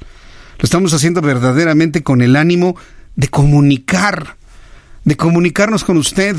Tenemos algo que decirle en el Heraldo y se lo estamos diciendo a través del Heraldo Televisión. Así que su radio en el 98.5 y su televisor en el 10.1. Y ya, está usted armado para estar perfectamente bien informado y además su suscripción al Heraldo todas las mañanas, su Heraldo impreso, que es, es un verdadero periódico para coleccionar. Es precioso el periódico muy bien armado, muy buen papel, bonitos colores, un extraordinario contenido, una gran investigación, una perfecta redacción. Y como el periódico está muy bien redactado, tenemos redactores de primerísima línea. Usted en minutos lee las notas y le quedan completamente claras. Haga la prueba, consígase un heraldo y haga lo suyo. De ahora en adelante, el periódico, la radio y la televisión. Y claro, la, la señal web también. Dice esta persona, escribo para denunciar la ruta 57 Ramales Miscuac, Puerta Grande, Tlacuitlapa, Miscuac, el queso Tacubaya, Ceguayo, en su recorrido sobre Avenida Centenario, Alcaldía Álvaro Obregón, circulan a baja velocidad, la mayor parte de las veces se detienen en la mitad del carril. Nuevamente, gusto de saludarte, Jesús Martín, y escucharte. Quisiera denunciar falta de alumbrado público en Rosal y Guadalupe, Colonia Pueblo Nuevo, en la Magdalena Contreras. Llevamos por lo menos seis meses solicitando el cambio de focos de las lámparas existentes. Otra denuncia, Jesús Martín, para denunciar que todos los días en Calzada de las Bombas, enfrente al hospital, vehículos particulares, taxis, Uber se estacionan en doble fila, estorbando y dejando el paso un solo carril. Buenas tardes, Jesús Martín. Hace 10 días viene una cuadrilla de personal del gobierno de la Ciudad de México a realizar trabajos de limpieza y poda de árboles y dejaron esta tierra sobre la banqueta. Eso es clásico, ¿no? Es que ya sabe, por sindicato uno abre, luego se van, luego hay otro equipo y otro escarba, se van, otro repara y se van, otro llega y tapa y otro llega y repara. Si alguno de esos falla, ya se fregó la cosa. Es que se me murió, es que me enfermé del estómago, es que no nos pagaron la quincena, es que estamos en paro, es que estamos enojados. Y a mí me protege el sindicato.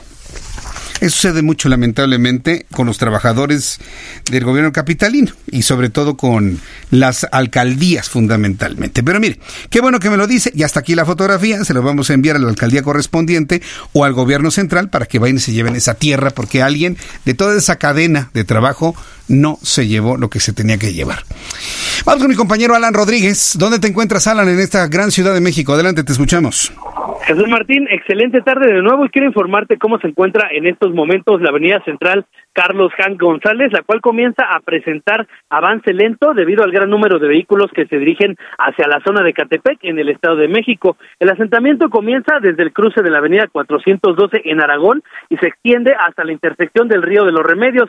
El sentido contrario de esta vialidad, el desplazamiento es mejor desde la zona del Tecnológico de Catepec y hasta la continuación de la Avenida Central, conocida como Avenida Oceanía, y la zona del distribuidor vial Heriberto Castillo. Quiero informarte eh, para nuestros amigos automovilistas que se dirigen hacia el oriente de la ciudad, la avenida Calzada Ignacio Zaragoza, desde el eje 3 Oriente, que es la avenida Eduardo Molina, y hasta la zona del periférico Canal de San Juan, está completamente detenida. El avance es avance a vuelta de rueda, y pues bueno, solo es cuestión de evitar la zona o tener paciencia si usted se dirige hacia la zona oriente de la Ciudad de México. Por lo pronto, Jesús Martín, es el reporte que tenemos desde este punto de la ciudad. Muchas gracias, Alan Rodríguez. Estamos al pendiente. Qué gusto saludarte, que te ve muy bien. Alan Rodríguez en la Ciudad de México. Gerardo Galicia, ¿en dónde te ubicas? Adelante, Gerardo. Son oriente de la capital Jesús Martín, excelente noche y tenemos información para nuestros amigos que van a utilizar el eje 6 sur. Sigue siendo complicado avanzar, sobre todo llegando al circuito interior. Tenemos obras, algunos semáforos han sido deshabilitados para poder reconstruir un puente vehicular. Por ese motivo tenemos un largo, largo asentamiento que está afectando, de hecho, el circuito interior, carriles laterales, es un enorme estacionamiento, así que habrá que tomarlo en cuenta sobre todo para nuestros amigos que transitan sobre Churubusco, dejan atrás la viga y se dirigen o tratan de incorporarse al eje 6 sur, hay que hacerlo con varios minutos. Hay que hacerlo con varios minutos de anticipación. Gerardo, Ay, se nos fue Gerardo. Ya saben, ¿no? Aquí y allá siempre los teléfonos celulares. Pero es que luego la saturación en las comunicaciones celulares es verdaderamente eh, difícil en algunos puntos de la Ciudad de México. A ver, ¿qué revisamos en el Waze? Estamos revisando el Waze, estamos revisando también el Google Maps. Avenida Puerto Aéreo, Boulevard Puerto Aéreo, para quienes van por el viaducto y quieren el aeropuerto internacional de la Ciudad de México, calcúlese una hora más. Está completamente detenido el tránsito para llegar a la terminal número uno del aeropuerto. ¿Qué es lo que pasa? Hay un choque en el Peñón de los Baños. Siempre, ahí donde está la iglesia de los Santos Reyes, ahí, ah, bueno, pues ahí hay un choque ahí frente al Peñón, donde está la torre de control.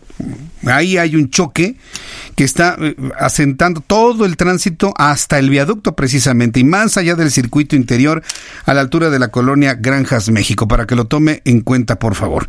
Quiero agradecer mucho sus comentarios y opiniones y saludos. Muchas gracias. De verdad a mí me eh, me conmueve mucho el que nos digan tantas cosas buenas y la verdad saludar a grandes, grandes y buenos amigos. Me está escribiendo Rosita Rubio y Carlos Aguirre.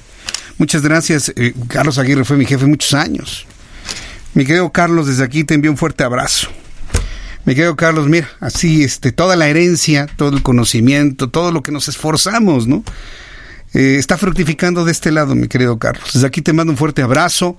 Sé que vas muy bien, me da mucho gusto saber que me escuchas, que estás al pendiente de lo que hacemos y ahora con la tele, pues muchísimas gracias por los abrazos. Gracias Carlos, gracias Rosita, también te envío un abrazo y un beso y muchas gracias por estar siempre muy, muy pendiente de lo que está ocurriendo de este lado. Gracias para Rosita y para Carlos. Carlos Aguirre, don Carlos Aguirre. Eh, Mariano Guzmán me sigue mandando mensajes de nuestros amigos. Ahora en esta forma de contacto, durante mucho tiempo lo hicimos con el número telefónico, levantábamos el teléfono, teníamos a nuestros telefonistas recibiendo comentarios. Ahora lo estamos haciendo de la manera moderna WhatsApp. Esto nos eh, ayuda a poderlo enviar a las autoridades correspondientes con una respuesta rapidísima.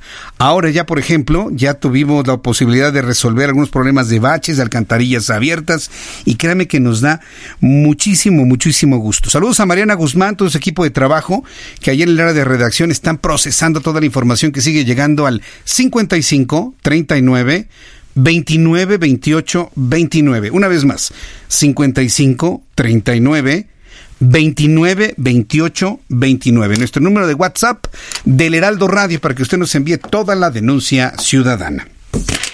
Entramos en comunicación en estos momentos con Gerardo Rodríguez, colaborador del Heraldo Radio, analista político, especialista en seguridad, columnista del Heraldo de México. Estimado Gerardo, gusto en saludarte, muy buenas tardes. Muy buenas tardes, Jesús Martín, a tus órdenes. ¿Cómo estamos? ¿Cómo estás viendo el manejo en nuestro país de los problemas de salud? Ahora a propósito del coronavirus, ¿cómo has visto que se está preparando México para cuando llegue, si es que llega este virus a nuestro país? Hablando de seguridad, por supuesto, estimado Gerardo. No, creo que no nos queda duda. El, el virus va a llegar en algún momento.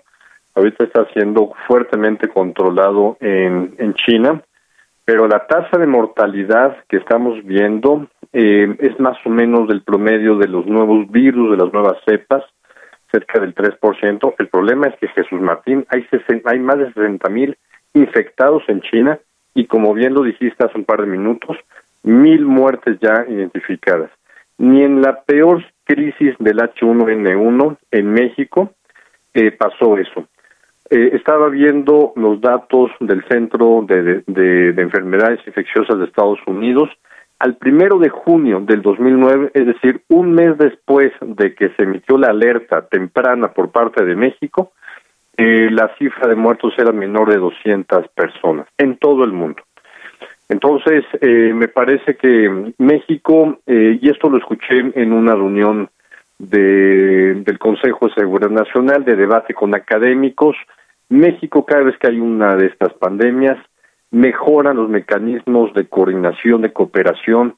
La, la Secretaría de Salud tiene un centro especializado para el manejo de estas enfermedades infecciosas y tiene magnífica relación para identificar, prevenir y atender en caso de que esto se vuelva una pandemia en México, atender a los pacientes. Hay una buena relación con el sector salud público, de los estados, privado y uno que es muy importante, Jesús Martín, para estos casos, el de las Fuerzas Armadas. Nuestras Fuerzas Armadas tienen dos sistemas de salud, uno la Marina, otro el Ejército y la Fuerza Aérea, que en caso de necesitarse tenemos médicos muy bien preparados para atender esta crisis. Y otro dato que a mí en lo personal me tranquiliza mucho, Jesús Martín, es la cooperación internacional. En caso de que llegue alguien infectado con este virus a nuestro, a nuestro país, inmediatamente el Centro de Control de Enfermedades que tiene su centro en Atlanta, en Georgia, o en Canadá, nos pueden ayudar a identificar si se trata o no de un virus de esta magnitud.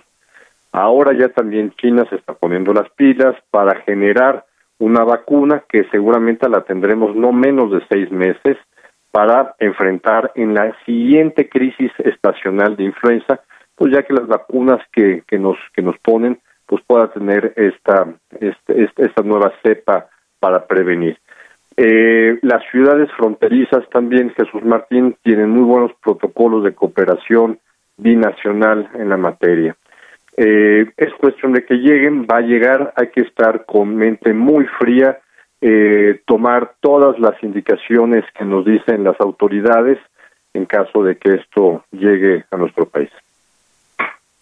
Yo estoy convencido, y desde otras administraciones, que si algo se hace bien en México, Gerardo, son los cercos sanitarios. Aun cuando hace 11 años vivimos la crisis de la influenza, y que estoy completamente de acuerdo contigo, nunca manejamos cifras como las que tiene ahora China, lo que se hace bien en México son los cercos sanitarios, más allá de los gobiernos que estén en turno, y yo espero que esta no sea la excepción, Gerardo.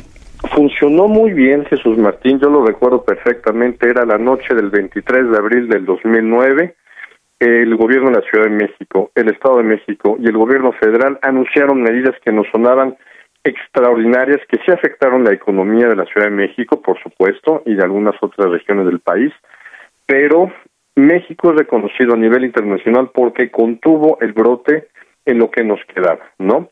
Entonces, eh, si aprendemos, ahorita, por ejemplo, hay una pequeña crisis que se está manejando de sarampión eh, con algunos eh, hermanos centroamericanos en las estaciones migratorias en el sur del país.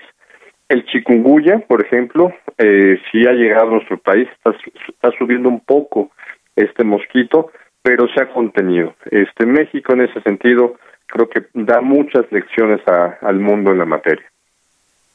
Gerardo, yo te agradezco como siempre, como todos los días que tienes la, posibilidad de participar con nosotros, el que estés con nosotros aquí en el Heraldo Radio, siempre muy atentos de tus columnas. Muchas gracias, Gerardo, que pases muy buen lunes y muy buena semana. Gracias, Jesús Martín, un abrazo. Hasta luego, que te vaya muy bien. Es eh, nuestro compañero Gerardo Rodríguez. Yo creo que el manejo que se está haciendo de prevención es, es suficientemente poderoso para que si llega el coronavirus, que sí va a llegar, por lo menos no nos genere un problema como el que tuvimos hace 11 años. Yo espero que no. Porque si nos pasa lo mismo que en China, ¿sí? entonces sí estaríamos en un problema gigante. Sí, no, no, si, si nos pasa lo mismo que en China, imagínense. Estamos hablando ya de, de, de 40 mil muertos, perdón, de 40 mil contagiados, disculpe, 40 mil contagiados y 1.013 fallecidos.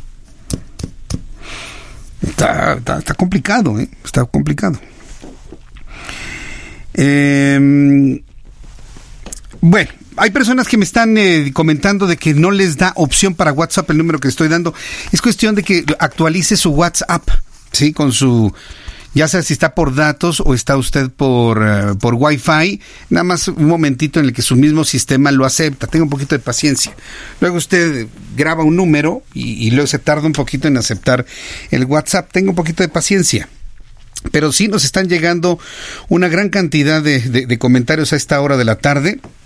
Y yo agradezco mucho esta confianza del público para ahora comunicarnos vía WhatsApp 55 39 29 28 29. Son las 7 con 22, las 7 con 22 horas del centro de la República Mexicana. Quiero informarle que el empresario argentino Carlos Ahumada Kurz, para los más chavos, para los más jóvenes, es parte de la historia de nuestra Ciudad de México. Sin embargo, Carlos Ahumado sigue siendo parte de la realidad política que vive esta ciudad y el país. Bueno, pues resulta que fue absuelto por un tribunal de la Ciudad de México por el presunto delito de fraude de tal forma que ahora podrán, podrá embargar a Rosario Robles, o sea, Carlos Ahumada podrá embargar a Rosario Robles hasta por un monto de 400 millones de pesos hecho al Partido de la Revolución Democrática en el 2003. Él insiste que le prestó 400 millones de pesos al PRD y que no se los pagaron. Él insiste en eso. Pero del dicho al hecho, a ver, documentos, a ver que se comprueben, el cheque o el dinero en efectivo o este el recibo se debe haber firmado algo, algo debe existir. En respuesta, la dirigencia del Sol Azteca rechazó que existan pruebas de un presunto pagaré firmado por la exsecretaria de Desarrollo Social en el tiempo del gobierno de la Ciudad de México para obtener recursos destinados a las campañas electorales del PRD en 2003 cuando Robles Berlanga era presidenta nacional del partido. ¿Usted qué cree? ¿Que Carlos Ahumada le prestó dinero al PRD cuando Rosario Robles era la líder de este partido político? Quién sabe. Bueno, si, recordamos la historia de del señor de las ligas, y que pues yo no tendría elementos como para dudarlo. Ahora bien, ¿se lo pagaron o no se lo pagaron? A lo mejor alguien dice, le dijo, llévenle este dinero a Humada para que, para saldar la deuda. Dice, ¿le llevas? Le llevo, le llevabas. Y se lo quedó seguramente. No, no puede haber una cantidad de historias. Y luego en el cambio de dirigencias, en el cambio de paradigmas, en el empequeñecimiento que ha sufrido el Partido de la Revolución Democrática, pues vaya usted a saber si lo van a encontrar. Eh, sobre Rosario Robles, rápidamente le informo. Hoy en el Heraldo Televisión tuve la oportunidad de platicar con Mariana Moguel, hija de Rosario Robles, sobre el proceso legal que enfrenta su mamá, la señora Rosario Robles Berlang. Al respecto, la joven política afirmó que el proceso judicial contra el extitular de Sedesol es una venganza política orquestada por la presente administración. Moguel Robles denunció que el Ministerio Público la amenazó la amenazó pidiéndole que no dé entrevistas ni declaraciones a los medios de comunicación. Dice que el Ministerio Público también continuó justificando el no arraigo con datos falsos para contra Robles Berlanga, además de que se han presentado violaciones a los derechos humanos y amenazas para que no hablen de manera pública. ¿Tienes el audio de, de Mariana Moguel? Vamos a escuchar a Mariana Moguel. Yo le llamé la acción orquestada. ¿Y quiénes son? Yo le llamé la acción orquestada y te los nombro así. El Poder Ejecutivo, Legislativo y Federal.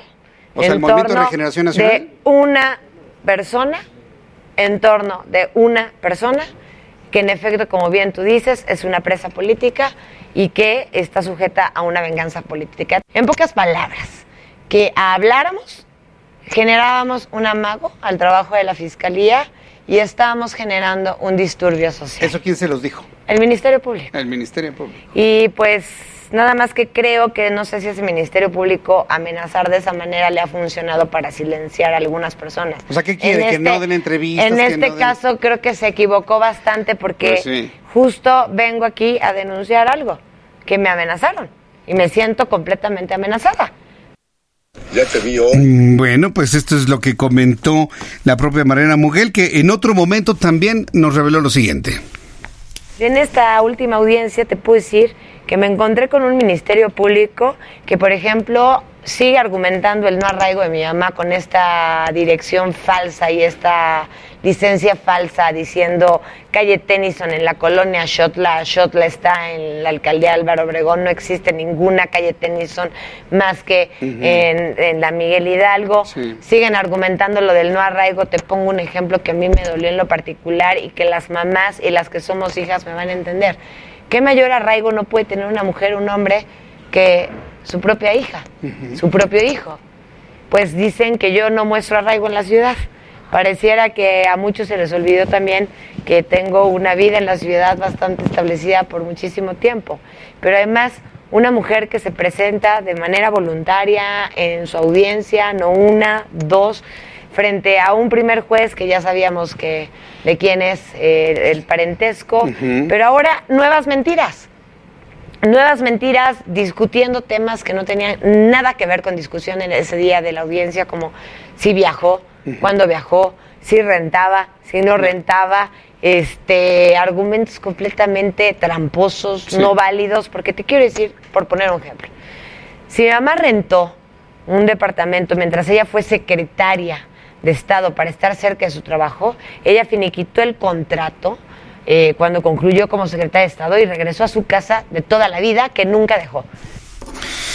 Bueno, pues revelaciones. Fue una entrevista muy intensa con, con Mariana Moguel, haciendo estas revelaciones que evidentemente simbran todo el proceso, todo el proceso en el cual se encuentra su mamá Rosario Robles. Coincide conmigo, fue una mujer poderosísima Rosario Robles, y ahora véala. Me, mostró y compartimos una carta escrita de puño y letra donde ella hace desde los confines de su encierro est- est- estas denuncias. Entonces, vamos a estar muy atentos con Mariana Moguel, con los abogados de Rosario Robles, para ir conociendo más del, del caso y que usted vaya teniendo elementos de criterio para irlo, ir entendiendo cómo se va dando toda esta situación. Pero hasta, lo, hasta el momento, tanto abogados como familias aseguran que no hay elementos suficientes como para mantener a Rosario Robles las rejas. Podría estar haciendo su defensa en libertad. Y aseguró Mariana Moguel que no hay ninguna razón. Dice que más arraigo que su propia hija. Que más arraigo que la propia familia. Es un caso impresionante el que ha estado viviendo Rosario. A mí me impresiona el de Rosario Robles, porque le he conocido en los mejores y ahora en los peores momentos de la vida. ¿Cómo es la vida? Definitivamente. Bueno, vamos a ir a los mensajes y de regreso le tengo más información. Hoy es el Día de la Fuerza Aérea Mexicana. Le tengo información internacional. eh, alguna cosa interesante que haya comentado el presidente en la mañana, pero pues una que otra tipo de cambio, el cierre, las noticias internacionales. Todo esto y mucho más aquí en el Heraldo Radio. Vamos a los mensajes y regreso enseguida.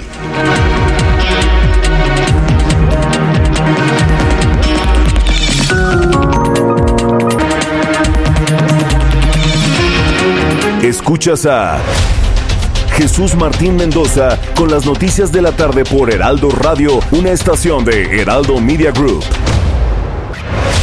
Escucha las noticias de la tarde con Jesús Martín Mendoza. Regresamos.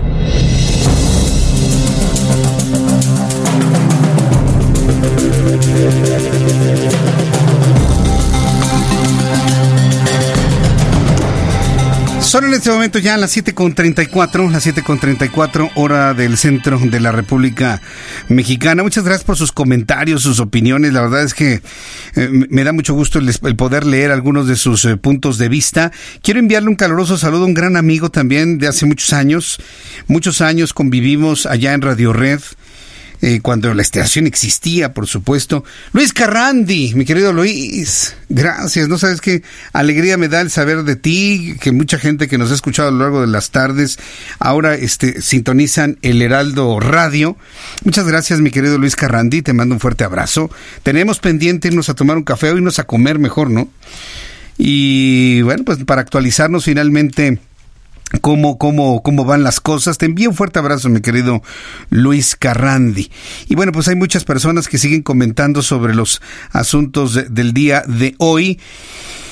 Y bueno, pues... Eh, los comentarios sobre lo que dijo el presidente de la República verdaderamente es, tremendo. ¿eh?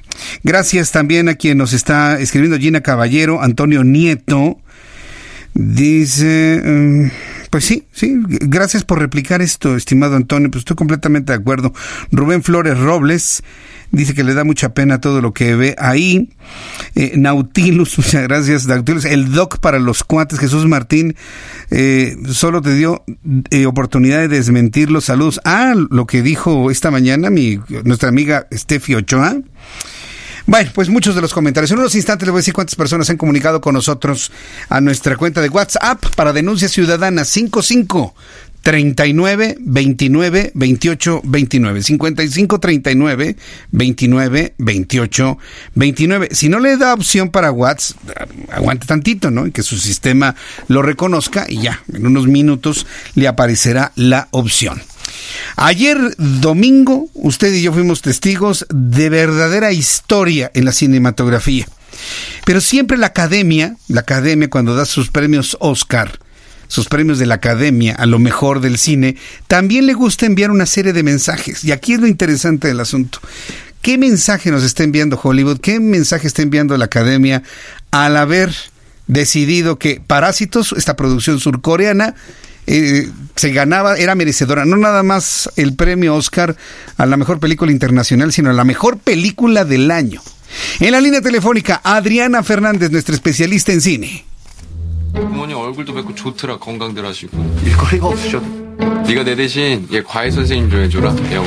And the Oscar goes to Parasite. Y con ese entusiasmo y el grito de más de sorpresa que de alegría, Adriana Fernández, bienvenida, qué gusto saludarte. Pues ¿Cómo viste eso? Bienvenida. Muchas gracias, un poco desvelada. Sí, ya me imagino, por supuesto. Después de seguir esto de los Óscares hasta el último minuto. No, pues fíjate que la verdad fue muy emocionante, Jesús Martín. Obvio me rompió mi quiniela, ¿verdad? Creo que rompió la quiniela de la mayoría. Sí, no. Porque pues definitivamente digo, Parásitos sí sonaba como, digamos que estaba en el top 3 de películas que podrían ganar el Oscar. Sí. Pero pues tenía en contra que en, en, los 92 años que existe la academia otorgando este premio, nunca una película en idioma extranjero había ganado a mejor película. O sea, realmente es la primera no vez. un precedente. Es la primera vez en la historia o sea, de la academia. Mira, es, ese, ese gusto lo, lo estaba buscando eh, Cuarón con eh, Roma el año pasado y no, finalmente no sucedió. Pero esto, mejor, a ver, ¿y existe algún antecedente de mejor película extranjera, ahora internacional, y mejor, no, ¿verdad? Tampoco existe ese antecedente, ¿verdad? No. no, no, no, porque mira, ganó una que se llama El Artista, que es una película hecha por franceses, pero estaba situada en Hollywood y era muda, era justamente sobre una, un artista de la época muda de Hollywood y pues lo que le, le pasaba, ¿no? Era como que todo alrededor de él y salía Jean Dujardin y fue dirigida por Michel Hazanavicius, que ganó de hecho mejor director, pero era una película muda, entonces técnicamente no tenía ningún lenguaje extranjero, ¿sí me explicó? Y en cambio, esta película, pues sí, o sea, es una película hablada en surcoreano, con artistas surcoreanos, con director surcoreano y todo, ¿no? O sea, es una película completamente extranjera, ¿no? Entonces, sí, la verdad sí fue algo sorprendente. Eh, a mí me dio gusto, me a dio mí gusto también, porque me sí. parece que es una gran película porque tristemente a veces, este, como tú dices, ¿no? A veces, pues algo se quiere mandar un cierto mensaje, ¿verdad? Que en este caso, pues es de, de inclusión, de diversidad y demás, pero pues no necesariamente la película que, que se escoge es la mejor, ¿no? A lo mejor dice uno, híjole, escogieron, el mensaje era este, pero escogieron una película pues no de la mejor calidad y pues aquí la verdad es que Parasite es un peliculón, o sea, es una película muy buena. Entonces sí da gusto que haya ganado el Oscar una película tan buena como Parasite o Parásito. Sí, la, verdad es, eh, ahora, tú como especialista en cine, nos hiciste tú la reseña. ¿Qué calificación le pusiste? ¿Tres y media o cuatro? Cuatro. Le pusiste cuatro. Fíjate que de todas las películas, la única que tuve oportunidad de ver así en sala cinematográfica y demás con mi esposa fue precisamente Parásitos. Ella salió enojadísima, ¿eh? A ella no le gustó, ¿eh? Salió enojadísima. Pero salió enojadísima por, lo, por el mensaje que nos envía de la descomposición social. Sí. Tanto ricos como pobres. Entonces, Exacto. es- eso ¿Quiénes es- son los parásitos? que, no? o sea, Esa finalmente, o sea, los parásitos son parásitos de otros que son parásitos para la sociedad. Exactamente, así es, así es, Eh, Jesús eh. Martín. Sí, yo, fíjate que yo también, mis amigas, este, varias amigas mías fueron a verla y me reclamaron, porque me dijeron cómo, o sea, ¿cómo te puede gustar tanto esto? Me, se me hizo muy desagradable. Y le dije, es que precisamente ese es el punto, ¿no? O sea, el punto es que te sientas incómodo porque, pues, es, es una crítica social y es algo que puede pasar, esto pasa en Corea del Sur, pero bien pudiera pasar en México, puede pasar en Estados Unidos, puede pasar en Europa, es, es, algo universal, ¿me explico? Ahora te voy a decir una cosa. eh, eh, esta historia, esta historia como sea, sin la idea de hacer spoiler para las personas que no la han visto, yo tengo la impresión de que yo ya había visto una historia así, la había leído, la había conocido, inclusive creo que hasta fue noticia. Y- y Yo tuve a una, una, este, una conocida que le pasó algo similar y lamentablemente perdió la vida, pues con un parásito. Sí, te estoy hablando del año 2000. 2004, tal vez mi mente asocia eso ocurrido este con lo que lo que vemos en la película. Pero eh, eso, eh, mira, gana el Oscar al, me- al mejor guion, ¿no? Al mejor Gana mejor guion original. Mejor guion cual, original. pues, le, le arrebata, digamos, a, a Tarantino, porque Tarantino sonaba mucho para, para ganar en esa categoría. De hecho, Tarantino ya ha ganado dos veces mejor guion original, pero pues no, en esta ocasión lo ganó eh, Bong Joon-ho. ¿verdad? Gana también mejor película internacional, gana mejor director, que ya desde ahí todo el mundo se nos cayó la quijada porque pues eh, te- eh, como hemos dicho, ¿no? Los premios que dan los gremios antes del Oscar son los mejores indicativos para saber quién va a ganar el Oscar, porque el Oscar es un premio entre pares, ¿no? Los directores votan por directores, los actores votan por actores, todos votan por película y los directores ya habían premiado a Sam Mendes. Entonces dice uno, bueno, ¿cómo de pronto cambia ¿no? Y premian a otro director, o sea, ¿cómo Sí. puede suceder eso? Eso sorprendió muchísimo. Fíjate, eh, te preguntaba de lo del guion original, porque esa historia fácilmente se pudo haber escrito en México. Cu- cu- cualquier guionista Es mexicano lo pudo haber escrito, ¿eh? Sin problema. Exactamente. Es, es un tema universal. Lo que tiene John Bonho, yo creo, Jesús Martín, es que, eh, Bong Joon-ho, perdón, es que conoce muy bien la naturaleza de las relaciones humanas, ¿no? y eso es universal, ¿no? O sea, el, el, el cómo la, la- o sea, podemos seguir avanzando en tecnología, podemos seguir avanzando en descubrimientos científicos, pero cómo las personas se relacionan entre sí y las Sí. pasiones que sienten, ¿no? Y la envidia que se siente y la ambición que se siente, todo eso no cambia. O sea, el ser humano en ese sentido no cambia. Entonces, es un gran conocedor de, de la naturaleza de las relaciones humanas, ¿no? Y de la psicología humana. Sí, ah, es porque eso es muy interesante que estás mencionando. Todos los personajes tienen una gran carga psicológica, pero sor- sorprendente. Además, en lo que se desempeñan dentro de su gran embuste, este, son, son excepcionales. Aparte son buenos, ¿no? Aparte son buenos. Se las Son crees, ¿no? expertos, Son son expertos, sí. Ahora te imagínate cuánta gente en la vida real está realmente fingiendo y no. Exacto. ¿Cuánta gente realmente está fingiendo y no es real lo que parecen ser? No, no, no. Ya cuando le empiezas así a escarbar a la película, dices, no, pues sí ganó. pues sí ganó la mejor película. Claro, porque como tú dices, es, plausible, es algo que podría pasar. Me explico, o sea, no, no es algo fantástico, no es algo que fácilmente podría pasar, ¿no?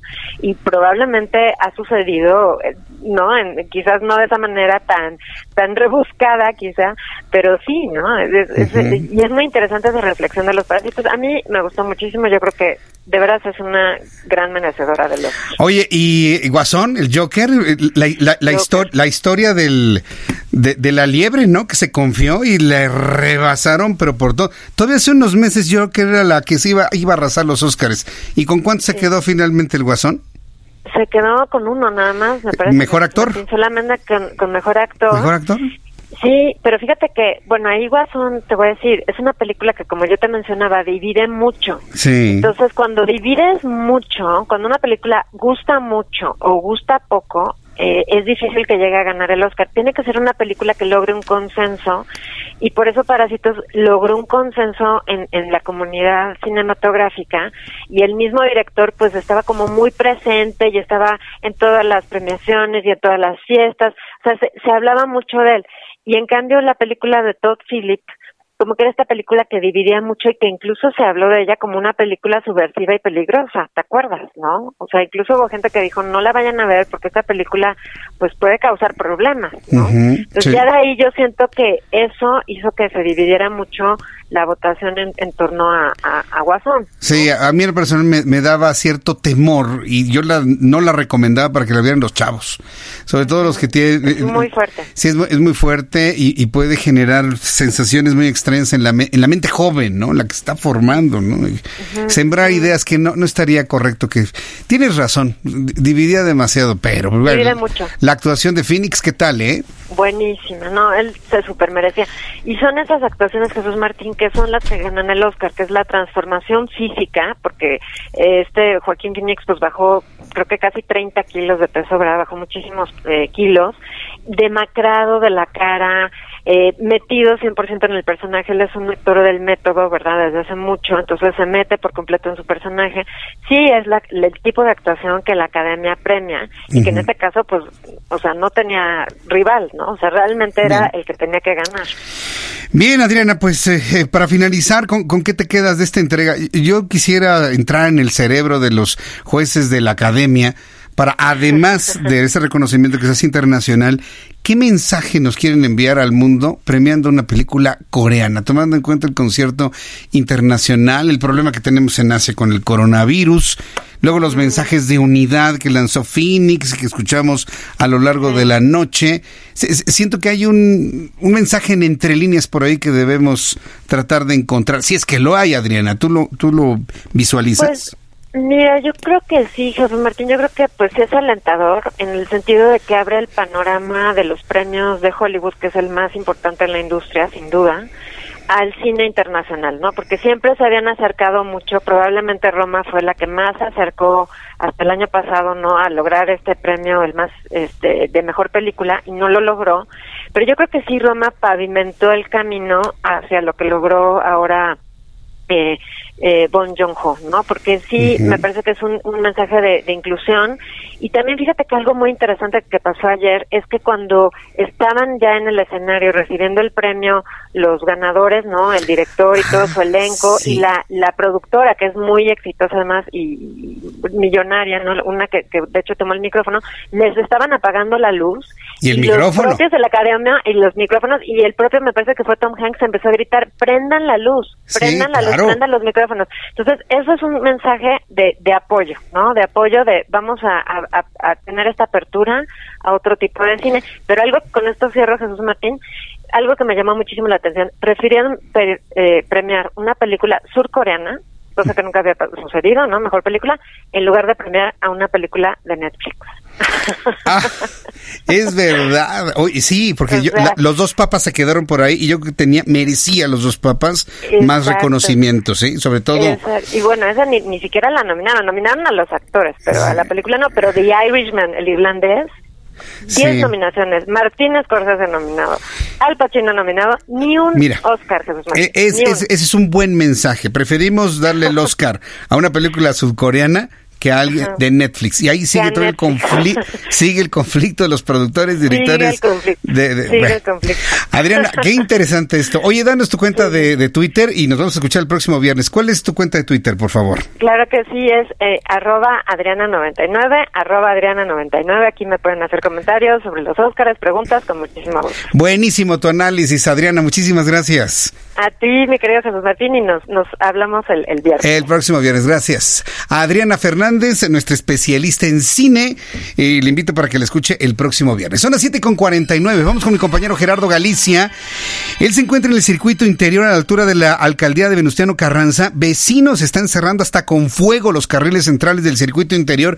¿Qué es lo que ocurre en este lugar, Gerardo? Adelante. Así es, Jesús Martín, excelente noche. Han incendiado ya algunas llantas los vecinos para poder cerrar la circulación de este importante tren, el circuito bicentenario, pasando el aeropuerto internacional de la Ciudad de México y poco antes de llegar a la avenida Oceanía. El motivo es la falta de agua desde ya hace varios meses. Voy a hablar rápidamente con una de las afectadas. Señora, estoy en vivo para el 98.5. ¿Cuál es el problema que tiene usted? Hola, buenas noches. Pues aquí, mire, la verdad que no tenemos agua, ya vamos para un año y solo no nos dan soluciones y nada más nos mandan al otro día pipa. ¿Qué colonias las afectadas? Las afectadas somos Pensador Mexicano y Peñón de los Baños. Muchísimas gracias. Tenemos este bloqueo, Jesús Martín, desde cerca de las 7 de la noche y son cientos y cientos de automovilistas que han quedado completamente atrapados sobre el circuito bicentenario. Por ello tenemos ya dispositivo policíaco, tenemos patrullas ya completamente atravesadas en el circuito interior desde la zona del aeropuerto hacia la zona norte. Hay que buscar vías alternas. La avenida Congreso de la Unión y el eje 3 Oriente van a ser buenas opciones porque el circuito interior sencillamente es un enorme estacionamiento. La buena noticia es que el sentido opuesto sí está abierto. Si transitan de la raza hacia el aeropuerto, sí pueden llegar hasta el aeropuerto internacional de la Ciudad de México. Y por lo pronto, Jesús Martín, el reporte. Eh, este cierre está ahí adelantito del Peñón, donde está la iglesia de los Santos Reyes, ¿no? Muy famosa en la zona, eh, Gerardo. Exactamente, exactamente. Bajando de la iglesia Jesús Martín ubicarás una gasolinería. Estamos a unos cuantos pasos donde se han concentrado ya los vecinos del Peñón de los Baños, también del Pensador Mexicano, porque no tienen agua potable desde hace varios meses. Este, únicamente se las mandan por tandeo, algunas pipas, pero ellos ya tienen el servicio normal porque el recibo del agua les llega puntual. Ah, ese sí, y, y, cobrando dinero, ¿no? Por no recibir una gota.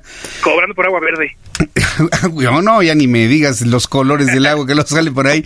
Gerardo, ojalá estés tú ahí al pendiente, te escucharemos con Brenda Peña y Manuel Zamacona, ojalá llegue en algún arreglo, llegue eh, el sistema de aguas de la Ciudad de México. Estamos al pendiente de tu cobertura en este centro de la información. Gracias, Gerardo. Claro que sí, Jesús Martín, excelente noche. Excelente noche. Gerardo Galicia está en el centro de la noticia, que es la colonia Pensador Mexicano y Peñón de los Baños, ahí adelantito del Aeropuerto Internacional de la Ciudad de México, antes de llegar a la Avenida Oceanía, ahí donde está la gasolinería esta nueva que creo que es de las españolas, bueno, una de esas, pues. No, es francesa, sí, ya me acordé.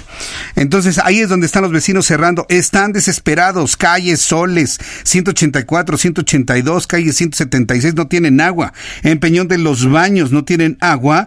En la calle Matamoros, en la calle Morelos, en Sinaloa, en la, en la calle Mérida, en la calle Hidalgo. En todo el entorno de la parroquia de los Santos Reyes, nada de agua en esa zona. Nos dicen que hace un año Estaremos atentos de lo que diga la autoridad en este lugar. Por lo pronto, tenemos un gran problema de circulación en el Peñón de los Baños. Mientras tanto, antes de despedirnos y en la recta final de nuestro programa del día de hoy, aunque usted no lo crea, se nos está acabando nuestro programa del día de hoy, tenemos toda la información internacional y un recuerdo de lo que sucedía un día como hoy, 10 de febrero, en el mundo.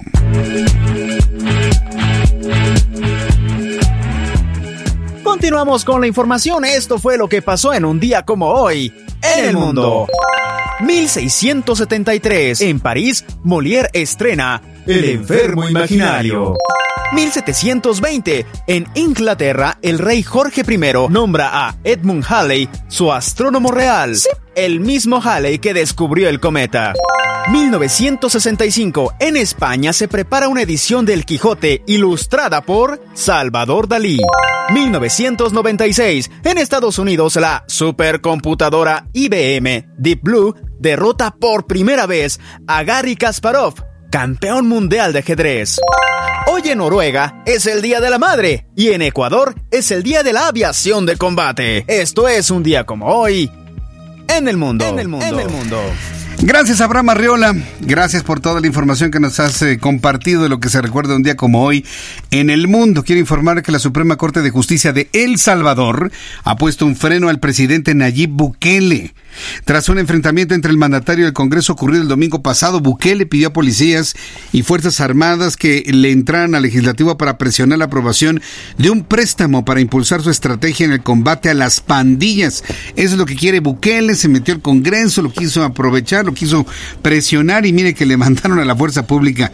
En una resolución difundida en Twitter, el organismo ordena a Bukele que se abstenga de hacer uso de la Fuerza Armada en actividades contrarias a los fines constitucionales establecidos que ponen en riesgo la forma de gobierno republicano, democrático y representativo. Mire, para, para que vea que en todos lados se cuecen navas. Allá un presidente que se mete a la fuerza legislativo y luego le dicen, quieto, tranquilo, estamos tomándote tranquilos. Bueno, se dice de otra manera, ¿no? Y le dice legislativo, ¿Usted cree que aquí el legislativo le va a decir algo al presidente López Obrador para que en sus actos públicos ya no diga fuchicaca? ¿Usted cree que le van a decir algo, que lo van a reconvenir? No, hombre. Esas cosas no existen, por supuesto. El presidente de Estados Unidos, Donald Trump, presentó su propuesta de presupuesto para el año fiscal 2021, en el que remarca sus prioridades como notables recortes al gasto social y medio ambiente, mientras que pone atención a temas de defensa y a la exploración espacial, con vista y la puesta su mirada en el planeta Marte. El proyecto presupuestal es de un total de 4.800 millones de dólares, aumenta el gasto militar en un 0.3% hasta 740.500 millones de dólares, mientras que reduce el resto de las contribuciones en un 5% hasta 590 mil millones de dólares. Pero no perdamos de vista esto. El presidente de los Estados Unidos, Donald Trump, ya sin el peligro de dejar la Casa Blanca y muy confiado en una reelección a la Casa Blanca en las próximas elecciones, está poniendo dinero en la mesa. ¿Para qué? Para que el hombre llegue al planeta Marte en los próximos cuatro años o cinco años, ¿no?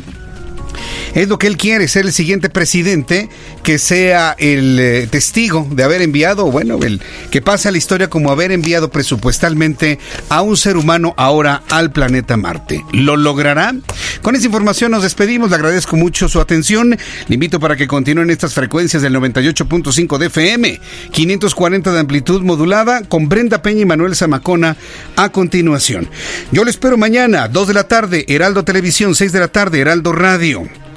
Por su atención, gracias y que tenga usted muy buenas noches. Esto fue Las Noticias de la Tarde con Jesús Martín Mendoza.